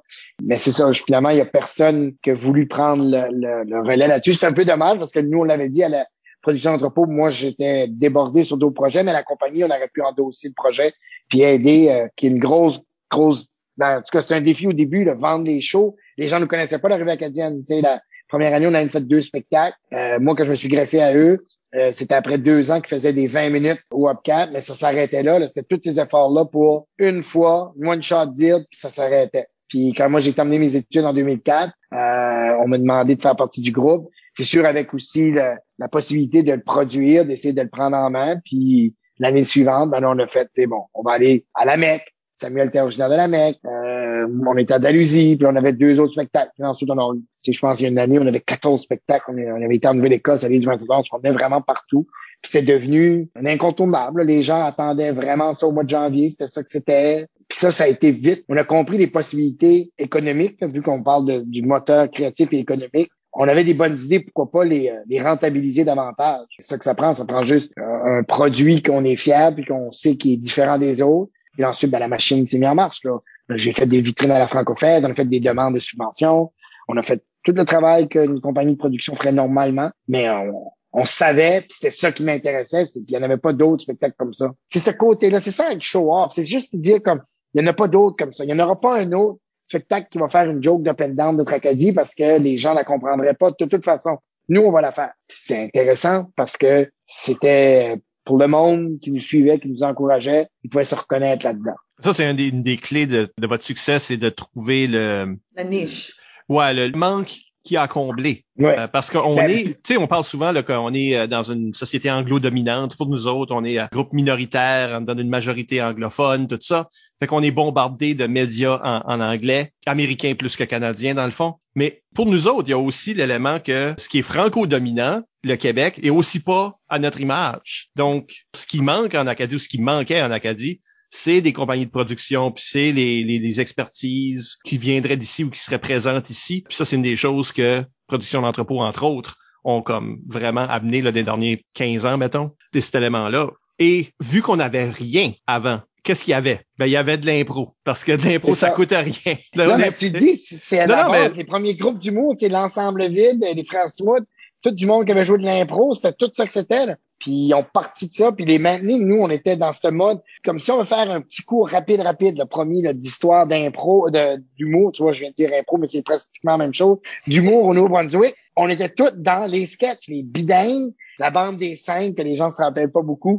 Il y a eu tout ça, mais tout le monde faisait que du sketch, parce que le sketch ressemble à une impro. Une impro de trois minutes, une impro de cinq minutes, une impro de 30 secondes, puis tu bâtis ton spectacle de variété comme ça. De prendre la parole, faire un stand-up à l'américaine, qu'on appelle, c'est pas une catégorie qu'on avait vraiment développée.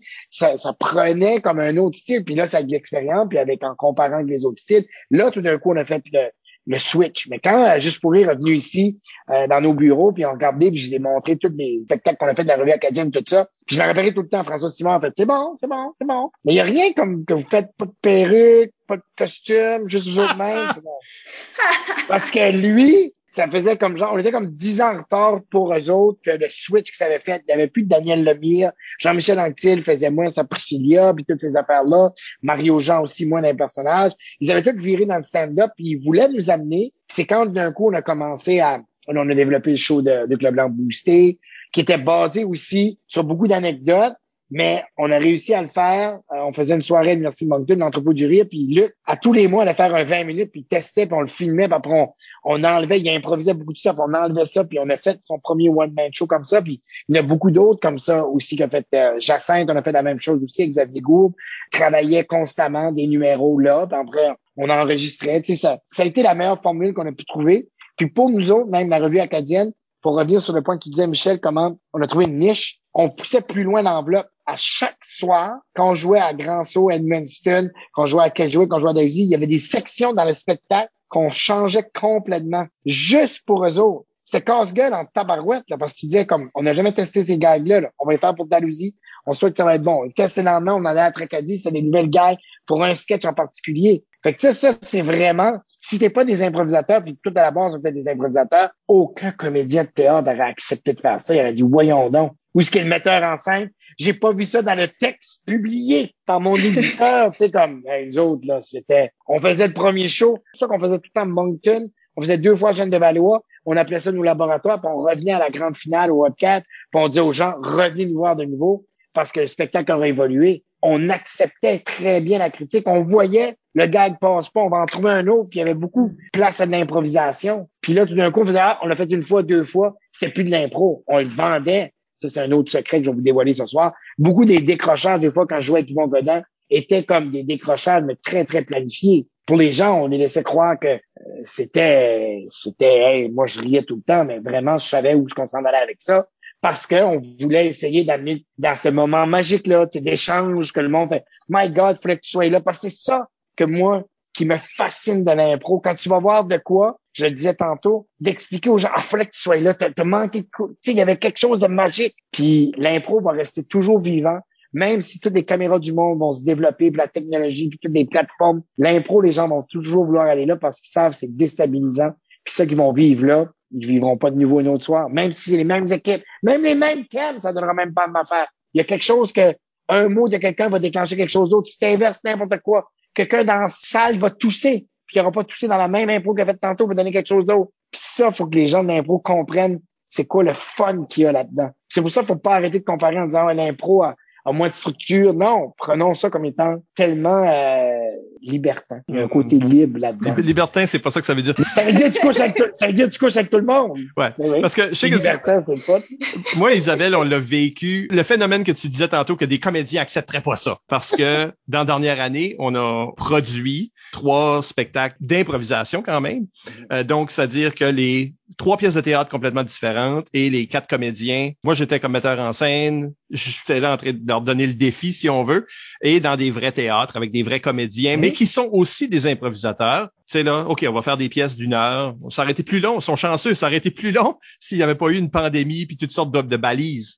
Mais, le- mais ce qui m'a fait le plus rire en coulisses, c'est combien les, ceux qui s'appelaient comédiens, comment il avait peur de l'élément d'impro. Et Mhm. Basse Lévesque était aussi de ce groupe, mais lui se disait improvisateur d'abord. Lui avait peur de l'élément pièce de théâtre, la salle de spectacle.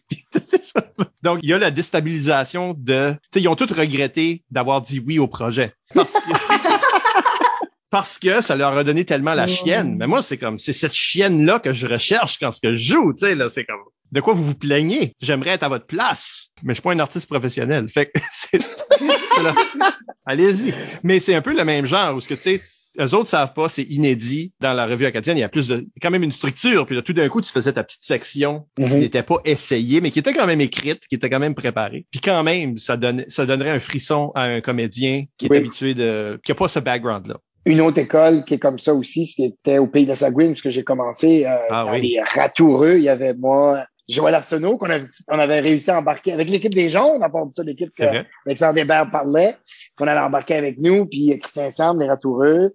C'est ça que c'était. C'était la comédie de l'art, dans le sens, euh, on connaissait la prémisse, on savait exactement que ça allait finir comme ça, la chicane, bon plan blonde, etc.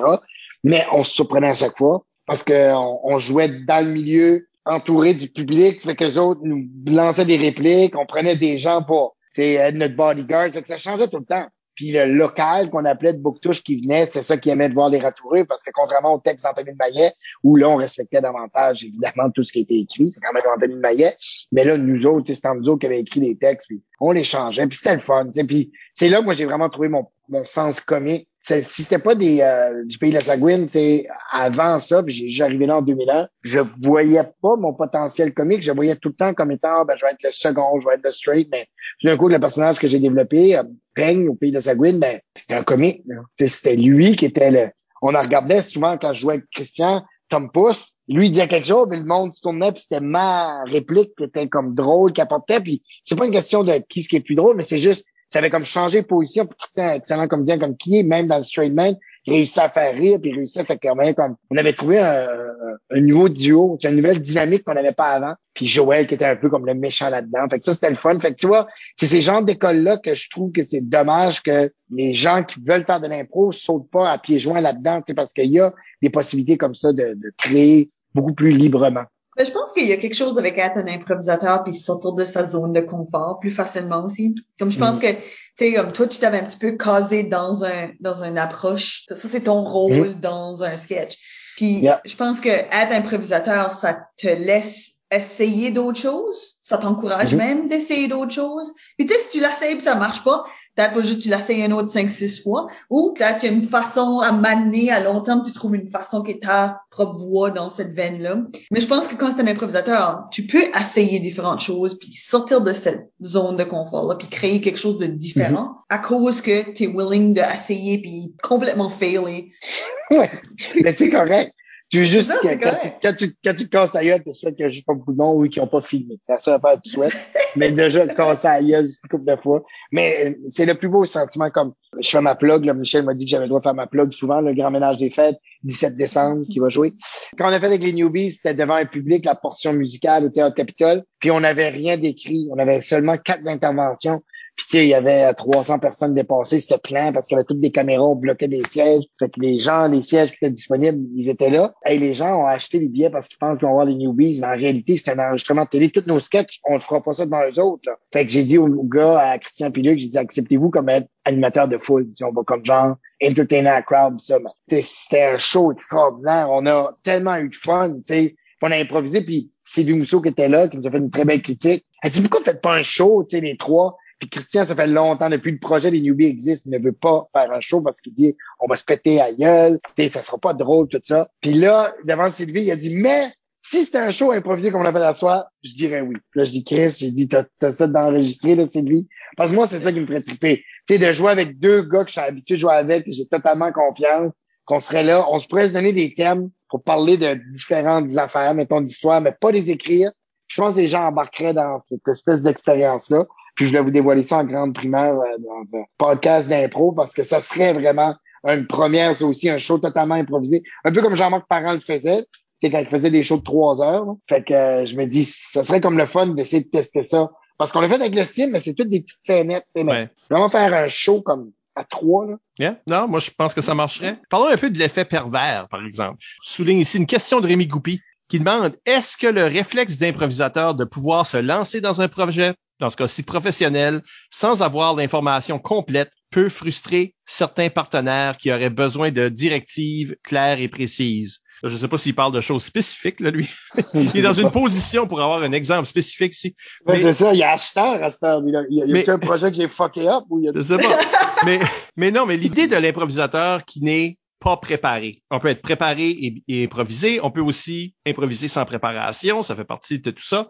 Mais l'improvisateur qui, euh, par euh, lâcheté intellectuelle peut-être, ou je sais pas, est juste pas prêt. Et ça peut frustrer des partenaires qui, eux autres, peut-être que c'est parce qu'ils comprennent pas la mentalité de mhm. l'improvisateur. C'est comme, oh, tu me sembles pas prêt. C'est comme, inquiète-toi pas. Une fois que je suis là, mhm. ça va tout tomber en place. Il y a, y, a, y a, raison. J'ai un exemple concret. Demain, on fait, euh, on anime un banquet, euh, Janie Mallet et moi. Puis, tu sais, Janie, je la connais. Elle travaille ici au bureau aux relations euh, publiques, tout ça, le relationniste. Mais là, c'est une comédienne de théâtre, tu sais. Puis on, ils nous ont demandé que ce soit Muriel qu'on anime ça comme Nancy nous a préparé un beau document, tout ça. Janice, elle a rassuré, moi, je vais la regarder d'un coup d'œil. Tu sais, je connais le projet, fait que je vais laisser sortir des affaires naturelles, puis on va s'amuser, mais je le sais que c'est une des affaires que des fois, on va me reprocher. Moi, au bureau, on fait comme, ben oui, mais on sait pas où tu t'en vas. On n'est pas dans ta tête, André. Puis je suis comme, OK, mais, tu sais, moi, je sens pas tout le temps, j'ai besoin de m'expliquer. Je suis comme, allez voir, là, comme ça va se dessiner. Puis je sais que, mais je sais, c'est pour ça, comme là, depuis Nancy Ripo est ici, qui est vraiment mon bras droit, elle a vraiment une bonne tête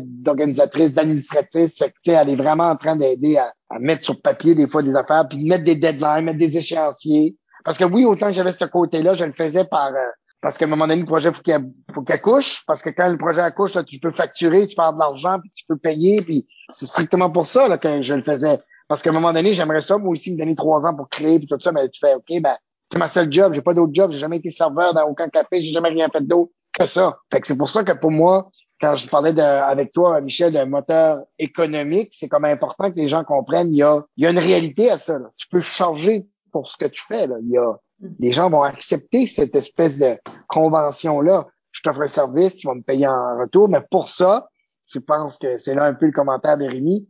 Toi, il faut que tu arrives avec une idée élaborée, mais tes partenaires doivent te suivre. Puis quand tu n'as pas le temps de tout échanger, puis tu fais oui, oui, oui, fais-moi confiance, fais-moi confiance. Si c'est pas avec des improvisateurs que tu travailles, ça peut des fois te nuire parce que ton idée était peut-être super, le fun, mais il n'y a personne qui peut la suivre. Ben, je trouve ça intéressant le côté économique parce que je sais qu'il y a la tradition d'improvisation au Nouveau-Brunswick est très euh, d'offrir des, spectacles, des spectacles bénévolement, d'offrir des spectacles à, comme gratuitement ou à très très petit coût à la porte. Puis je sais qu'il y a beaucoup de gens qui ont un petit peu de difficulté à savoir comment envisager vendre un spectacle d'improvisation quand le contenu n'existe pas, puis que la société n'a pas nécessairement assigné une valeur à l'improvisation. Je sais tu as des idées par rapport à ça. ben, mettons le sim, un bon exemple. Euh, dans le temps, quand Samuel Chasson, je crois qu'il s'appelle Sim, c'est très proche de son nom, spectacle d'impro modifié, euh, lui, il l'a fait tout seul au début des deux premières années. Puis après, il a demandé que Production d'entrepôt le présente. Mais on se demandait comment on allait faire le marketing de ça. Il y avait encore quelques gens qui se rappelaient de la fameuse émission Ousant les Anyway. C'était déjà terminé, mais c'était un référent. les gens pouvaient avoir une idée, ah, OK, ça ressemble un peu à ça. Puis après, on n'a pas misé sur le concept parce que les gens, s'ils connaissaient pas Ousant les Anyway, on a misé sur les joueurs. Luc Leblanc, Robert Gauvin, Jean-Sébastien Leveille, Christian Etienne était sur un des joueurs aussi, il y avait mon nom. Fait que là, les gens étaient comme, OK, on achète des valeurs sûres, on achète une idée qu'on avait, on comprend pas. Puis euh, souvent, pour justifier aux gens que c'était totalement improvisé, je me rappelle le temps d'un premier spectacle qu'on avait vendu, qui était à Cap-Pelé, on avait fait deux soirs, c'était un souper au mort, puis je voulais vraiment que le diffuseur là-bas achète pour deux soirs pour lui prouver qu'on improvisait vraiment totalement, puis pas que c'était parce qu'il y avait une valeur ajoutée à ça. Parce que si c'était juste du monde qui faisait des sketchs, mais pas de costume, pas de décor, pas de bande sonore, tu dis mais pourquoi? C'est une version cheap, t'essayes de me vendre ça, puis moi, tu sais, c'est comme je te dis non, non. La raison que je te le vends à ce prix-là, c'est parce que c'est vraiment tu trouveras pas ça ailleurs. C'est extraordinaire, c'est d'un haut calibre. Il y a pas grand monde qui peut voir ça. Puis je me rappelle tout le temps quand on l'avait vendu la première année au Festival d'humour Robcap, il y avait Mike Ward qui était là. Puis Mike Ward, il y avait pas question qu'il embarque parce que les autres, dans leur tête, c'est comme, ah ben, si on ferait embarquer une coupe d'humoristes québécois juste pour un ou deux jeux, ça serait le fun, puis là, le monde viendrait plus. Mike Ward a dit, je respecte tellement ce que vous faites, il n'y a pas de manière dont on va faire ça. Il y avait Nive qui avait embarqué, je me rappelle tout le temps, il y avait Julie Caron aussi, il y avait une coupe qui avait décidé d'embarquer, mais ils ont vu à quel point c'était difficile. Donc, l'exemple précis que je te donne pour le sim, c'est comme ça qu'on l'a fait. Pour les autres concepts advenants, si je réussis à convaincre Christian qu'on fait un, show euh, des newbies improvisés, c'est sûr, on va jouer sur newbies, puis le fait que c'est hors de l'ordinaire, c'est pas écrit, c'est pas un show rodé, vous allez jamais le revoir de même. Moi, je pense que c'est sur cette rareté-là qu'on devrait essayer de vendre le concept. Puis Impro NB a quand même une réputation. Vous avez quand même c'est un espèce de following, que ce soit juste des écrits, que ce soit le site web, que ce soit les organisations scolaires, que ce soit ça devient une référence. Que si Impro NB, comme vous l'avez fait dans le passé avec les trois spectacles que vous avez fait là, je pense que c'est définitivement l'avenue de dire l'impro peut être sous forme de spectacle et les gens peuvent je pense qu'on attend tout le temps cette fameuse euh, elevator pitch là, comme tu as besoin d'un ton trois lignes pareil. C'est genre, c'est cash, ok, mais c'est quoi le concept? C'est ça se trouve là, ok, on a compris que il y a des paramètres qui sont différents que juste l'impro de ligue. Mais l'impro de ligue, comme tu dis Isabelle, ça, ça s'appelle la plus difficile encore à vendre. De dire qu'il y a des bandes, puis on tape ces bandes, puis on se crie un après l'autre, on va des cartons. Et si c'est comme, c'est enfantin, c'est comme genre, il y a comme ça n'a pas vraiment pogné encore. Au niveau adulte, là, c'est là, comme de se tailler une place. Puis pourtant, on était chanceux avec la LIA. et on faisait sale il y avait un momentum incroyable. C'est drôle parce que à la fois, c'est difficile de vendre l'impro match parce qu'il y a tellement de mauvais impro match. non, mais tu sais, tu sais jamais ce que tu vas avoir, puis il y a différents niveaux, puis les, tu sais pas qu'est-ce que les, le public potentiel a vu. Ils ont peut-être bien vu un mauvais match, ils ont peut-être bien vu, ils ont pas vu de match depuis la, petite école, tu sais, je sais pas moi. C'est difficile à vendre parce que tu, tu sais pas qu'est-ce qu'il va avoir dans, la boîte. Mais aussi, même si c'est pas vendeur, quand tu essaies de vendre un show d'impro qui n'est pas un impro match, le monde pense que tu essaies de leur vendre l'impro match. C'est ça. Puis ils veulent pas. Fait que tu sais, c'est comme comment de fois qu'il a fallu. On est là en train d'essayer de monter des spectacles. Tu sais, c'est théâtral, c'est une pièce de théâtre complètement improvisée. J'ai fait en tournée avec les impromptus aussi euh, quelques années uh-huh. passées. Fait que tu sais, j'avais déjà l'expérience de ça. Ce qui arrive, c'est comme t'es quand même en train de parler avec des, des éclairagistes, etc., qui pensent que OK, fait que vous allez mettre les bandes. Non, non. non. Et qui après le spectacle viennent te voir ou des, jeunes du public ou des gens du public qui viennent te voir puis te disent "Ah, c'était pratiqué ça." En d'autres mots, c'était bon. Mais le, tu sais, mais non, reviens dans, dans la prochaine période, reviens à soir parce qu'on donne un show pour la communauté ce soir. Ça va être quelque chose de complètement différent. C'est à quoi vous attendez là, que pendant la tournée, nous autres, on a pratiqué 15 pièces, qu'on en montre une, on montre jamais la même deux fois. Comme non, c'est possible. C'est quelque chose qui est vraiment qui est difficile à vendre. Mais évidemment, je pense, il y, a des, il y a des formules qui ont réussi. Le sim, par exemple, qui tourne encore ou qui en tout cas, il y a encore des présentations possibles ou il y en aurait si on, on pouvait donner. Ah, oui, oui. Non, en fait, juste pour corriger, c'est le sim pour l'entrepôt parce qu'on a deux volets. Là. Ah Pendant la pandémie, on a vraiment switché comme on a toujours eu le volet spectacle depuis 2004, euh, la compagnie est fondée. Puis le volet web, TV était là, mais c'était pas notre principal gang-pain. Ça a tout changé avec la pandémie. Mais les seuls spectacles que j'ai réussi à faire, c'est le sim. Le sim, je te dirais même, tout le monde a encore plus de plaisir à le faire de façon virtuelle parce qu'ils sont tous chez eux, mais on utilise la caméra, il y a plein de gags, on utilise des accessoires, on fait plein d'affaires qu'on n'a pas la possibilité de faire. Comme la clique. Niveau, ben c'est ça, comme la clique. Là. Mm-hmm. Puis le logiciel que nous utilisons, qui est une autre plateforme, là, qui est euh, StreamYard, ça me permet de faire un peu de choix de réalisation. Je peux faire des duplex, je peux insérer des commentaires live du public. Fait que la, plateforme me permet d'interagir comme le sim le faisait quand je demandais donnez-moi un, donnez-moi un métier, donnez-moi un métier. Et là, je leur pose la question et live, les gens le voient. Et là, c'est encore plus facile que les gens comprennent que c'est totalement improvisé. Je leur demande, donnez-moi une phrase qu'on va compléter, puis ils m'écrivent la phrase, je la mets directement aller au bas de l'écran, puis les gens le voient quand la phrase apparaît. Fait que là, ils font comme, hey, c'est ma suggestion qu'ils ont pris, puis ils savent que moi, je suis pas arrangé avec le gars des vues. Tu sais, la personne, le sim nous a prouvé qu'il y a encore une possibilité de renouveler ce, ce show-là, même avec les conditions qu'on connaît de la pandémie. Ah oui. il y a de l'argent là-dedans. Là. Si, Oui, si oui, on oui, peut oui. La, si on peut la fondre en dehors du bloc de glace. là. J'ai une autre question ici qui vient de Nathan Dimitrov. Il dit, tu faisais de la scène, André, euh, il nomme tous les projets, là. pendant que tu jouais à la licume. Trouvais-tu Mhm. que c'était de la pression de plus? Quand tu jouais beaucoup et il fallait que tu te prouves ou bien que l'impro était un atout pour faire épanouir tes projets sur la scène? Donc, oui, ça retourne dans ta biographie si on veut, mais est-ce qu'il y avait une pression pendant le temps que tu jouais, là, le 7 ans où ce que tu jouais, c'était là, ou plus que 7 ans finalement, parce que ça commence Ouais. au secondaire? Est-ce que chaque impro était une opportunité pour faire comme Oh, je, je Oui. vais regarder celle-là, tout ça. Est-ce que tu es, est-ce que tu es quand même en train de produire un show pendant que tu es en Oui. train de jouer un show? Oui, totalement. Il y a même des personnages, là, Leslie Crevé, que j'avais fait, qui était venu d'une impro, qui m'avait fait gagner, je pense, la, un des Survivors, ou je sais pas trop quoi, là. Puis je me rappelle, je l'avais amené, on l'avait écrit, je l'avais développé avec Siga. Mais aussi, pour moi, euh, j'en reviens pas, moi, je fais de l'analogie sport, là. Je suis désolé, là, pour le monde qui aime pas le sport. Hey. Mais c'est comme, Quand moi j'ai passé au bat, j'ai parlé de jeux de rôle puis de comic Ok. book, là, fait que inquiète-toi pas. OK, OK.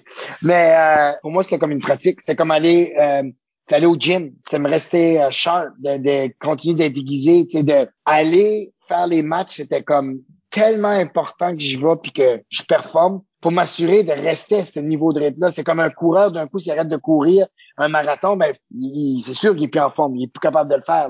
Puis moi, je trouvais que l'impro, c'est la meilleure façon de le faire. Même, je, je me rappelle, j'avais tout le temps le sentiment de comme, il y a une, deux périodes dans les impros qu'on faisait se passer, j'aimerais jouer plus longtemps. J'étais jamais essoufflé. Moi, je savais quand que je jouais un bon match, puis j'ai encore ce syndrome-là aujourd'hui, quand que je finissais une game, j'allais à la maison, puis je me couchais le soir, puis là, je repensais à toutes les gags que j'avais manquées, toutes les impros, ah, des opportunités, j'étais comme, OK, ça veut dire que tu vois, j'ai pas été assez à fond, j'étais un peu en surface. Puis ça, c'est comme le sentiment que tu sais qu'il y a encore du travail à faire. Fait c'est un bon sentiment comme artiste parce que tu sais que tu plafonnes pas. Mais c'est aussi un sentiment de faire, j'étais peut-être pas encore assez sharp. Je sais que quand je joue une fois de temps en temps, tout de suite, je l'ai beaucoup, ce sentiment-là, que je fais comme, j'ai raté une occasion, j'ai raté une occasion, mais c'est tout le temps trop tard. Tu sais, en impro, tu veux pas être, tu dis à réplique, puis tu l'as manqué, l'arbitre tu fais comme, mais non, pourquoi j'ai pas pris le lead? Pourquoi je me suis tait à ce moment-là, tu sais? Fait que pour moi, quand je jouais beaucoup, comme tu dis, pendant sept ans-là, puis que je jouais aussi dans d'autres projets artistiques, j'en laissais moins sur l'arène. Je sortais vraiment, puis j'avais l'impression que, OK, je m'avais donné à fond. Je pense que je dirais, je répéterais quelque chose que tu as dit plus tôt, que c'est tout vraiment à propos de l'écoute, parce que tu es en train de t'écouter toi-même. Non seulement tu penses à ta journée, puis tu vas tout prendre qu'est-ce que tu as vécu cette, cette journée-là pour le mettre dans ton impro, ce que tu disais, Mhm. mais l'inverse. Tout ce que j'ai fait dans mon impro, je peux réutiliser ça, je peux remanier ça d'une autre façon. Il y a jamais rien qui est perdu. Jamais, jamais. Fait qu'écoutez qu'est-ce que vous faites, réalisez qu'est-ce que vous faites, pensez à ce que vous faites pendant que vous le faites, au cas où vous auriez tombé sur l'idée clé, là. C'est un peu de même que je suis en train de Mm. finir la conversation. C'est un peu ça, là, qui devient le moteur Mhm. créatif si vous faites pas d'argent, économique si vous en faites. Non, mais juste ça, ça être une bonne source d'inspiration. À savoir qu'à toutes les fois que vous embarquez sur la gang, ça se peut vous trouver la idée qui va vous amener à, à développer un prochain projet qui va vous amener pour les trois prochaines années. Tu sais, là. On n'a plus de temps. On vous rappelle que vous pouvez nous laisser des commentaires par courriel au improvisationnb.gmail.com sur le blog d'ImproNB ou impronb.wordpress.com ou sur les médias sociaux. Nous sommes ImproNB sur Twitter et Instagram et Improvisation NB sur Facebook. Écoutez tous nos épisodes au complet par l'entremise du blog, Apple Podcasts, Spotify ou YouTube. Encore une fois, merci à André pour s'être prêté à l'exercice. Eh ben, merci, ça a été super le fun. J'étais vraiment, vraiment content. Euh, j'avais le goût de parler pendant trois heures. Fait que, euh, y a personne qui m'écoute habituellement. Mes enfants sont couchés à cette heure-ci. Fait que merci d'avoir écouté. Tu peux juste le jouer dans le char aussi pendant qu'ils sont là, puis ils peuvent subir ton épisode. Il y a beaucoup de parents qui font ça. Oh my God, oui. Eh oui, t'as pas besoin de lullaby, t'as juste ça. Oh. Et bien sûr, merci Isabelle. ben, merci Michel. Et à la prochaine pour un autre entretien avec une vedette de l'improvisation.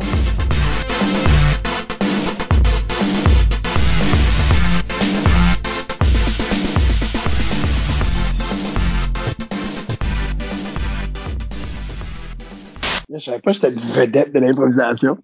On, utilise le terme... euh, Vaguement, là. Ok. Lucy Goosey. Pourquoi, papa, tu travailles pas avec un pro NB? Je trouve pas que je travaille déjà assez.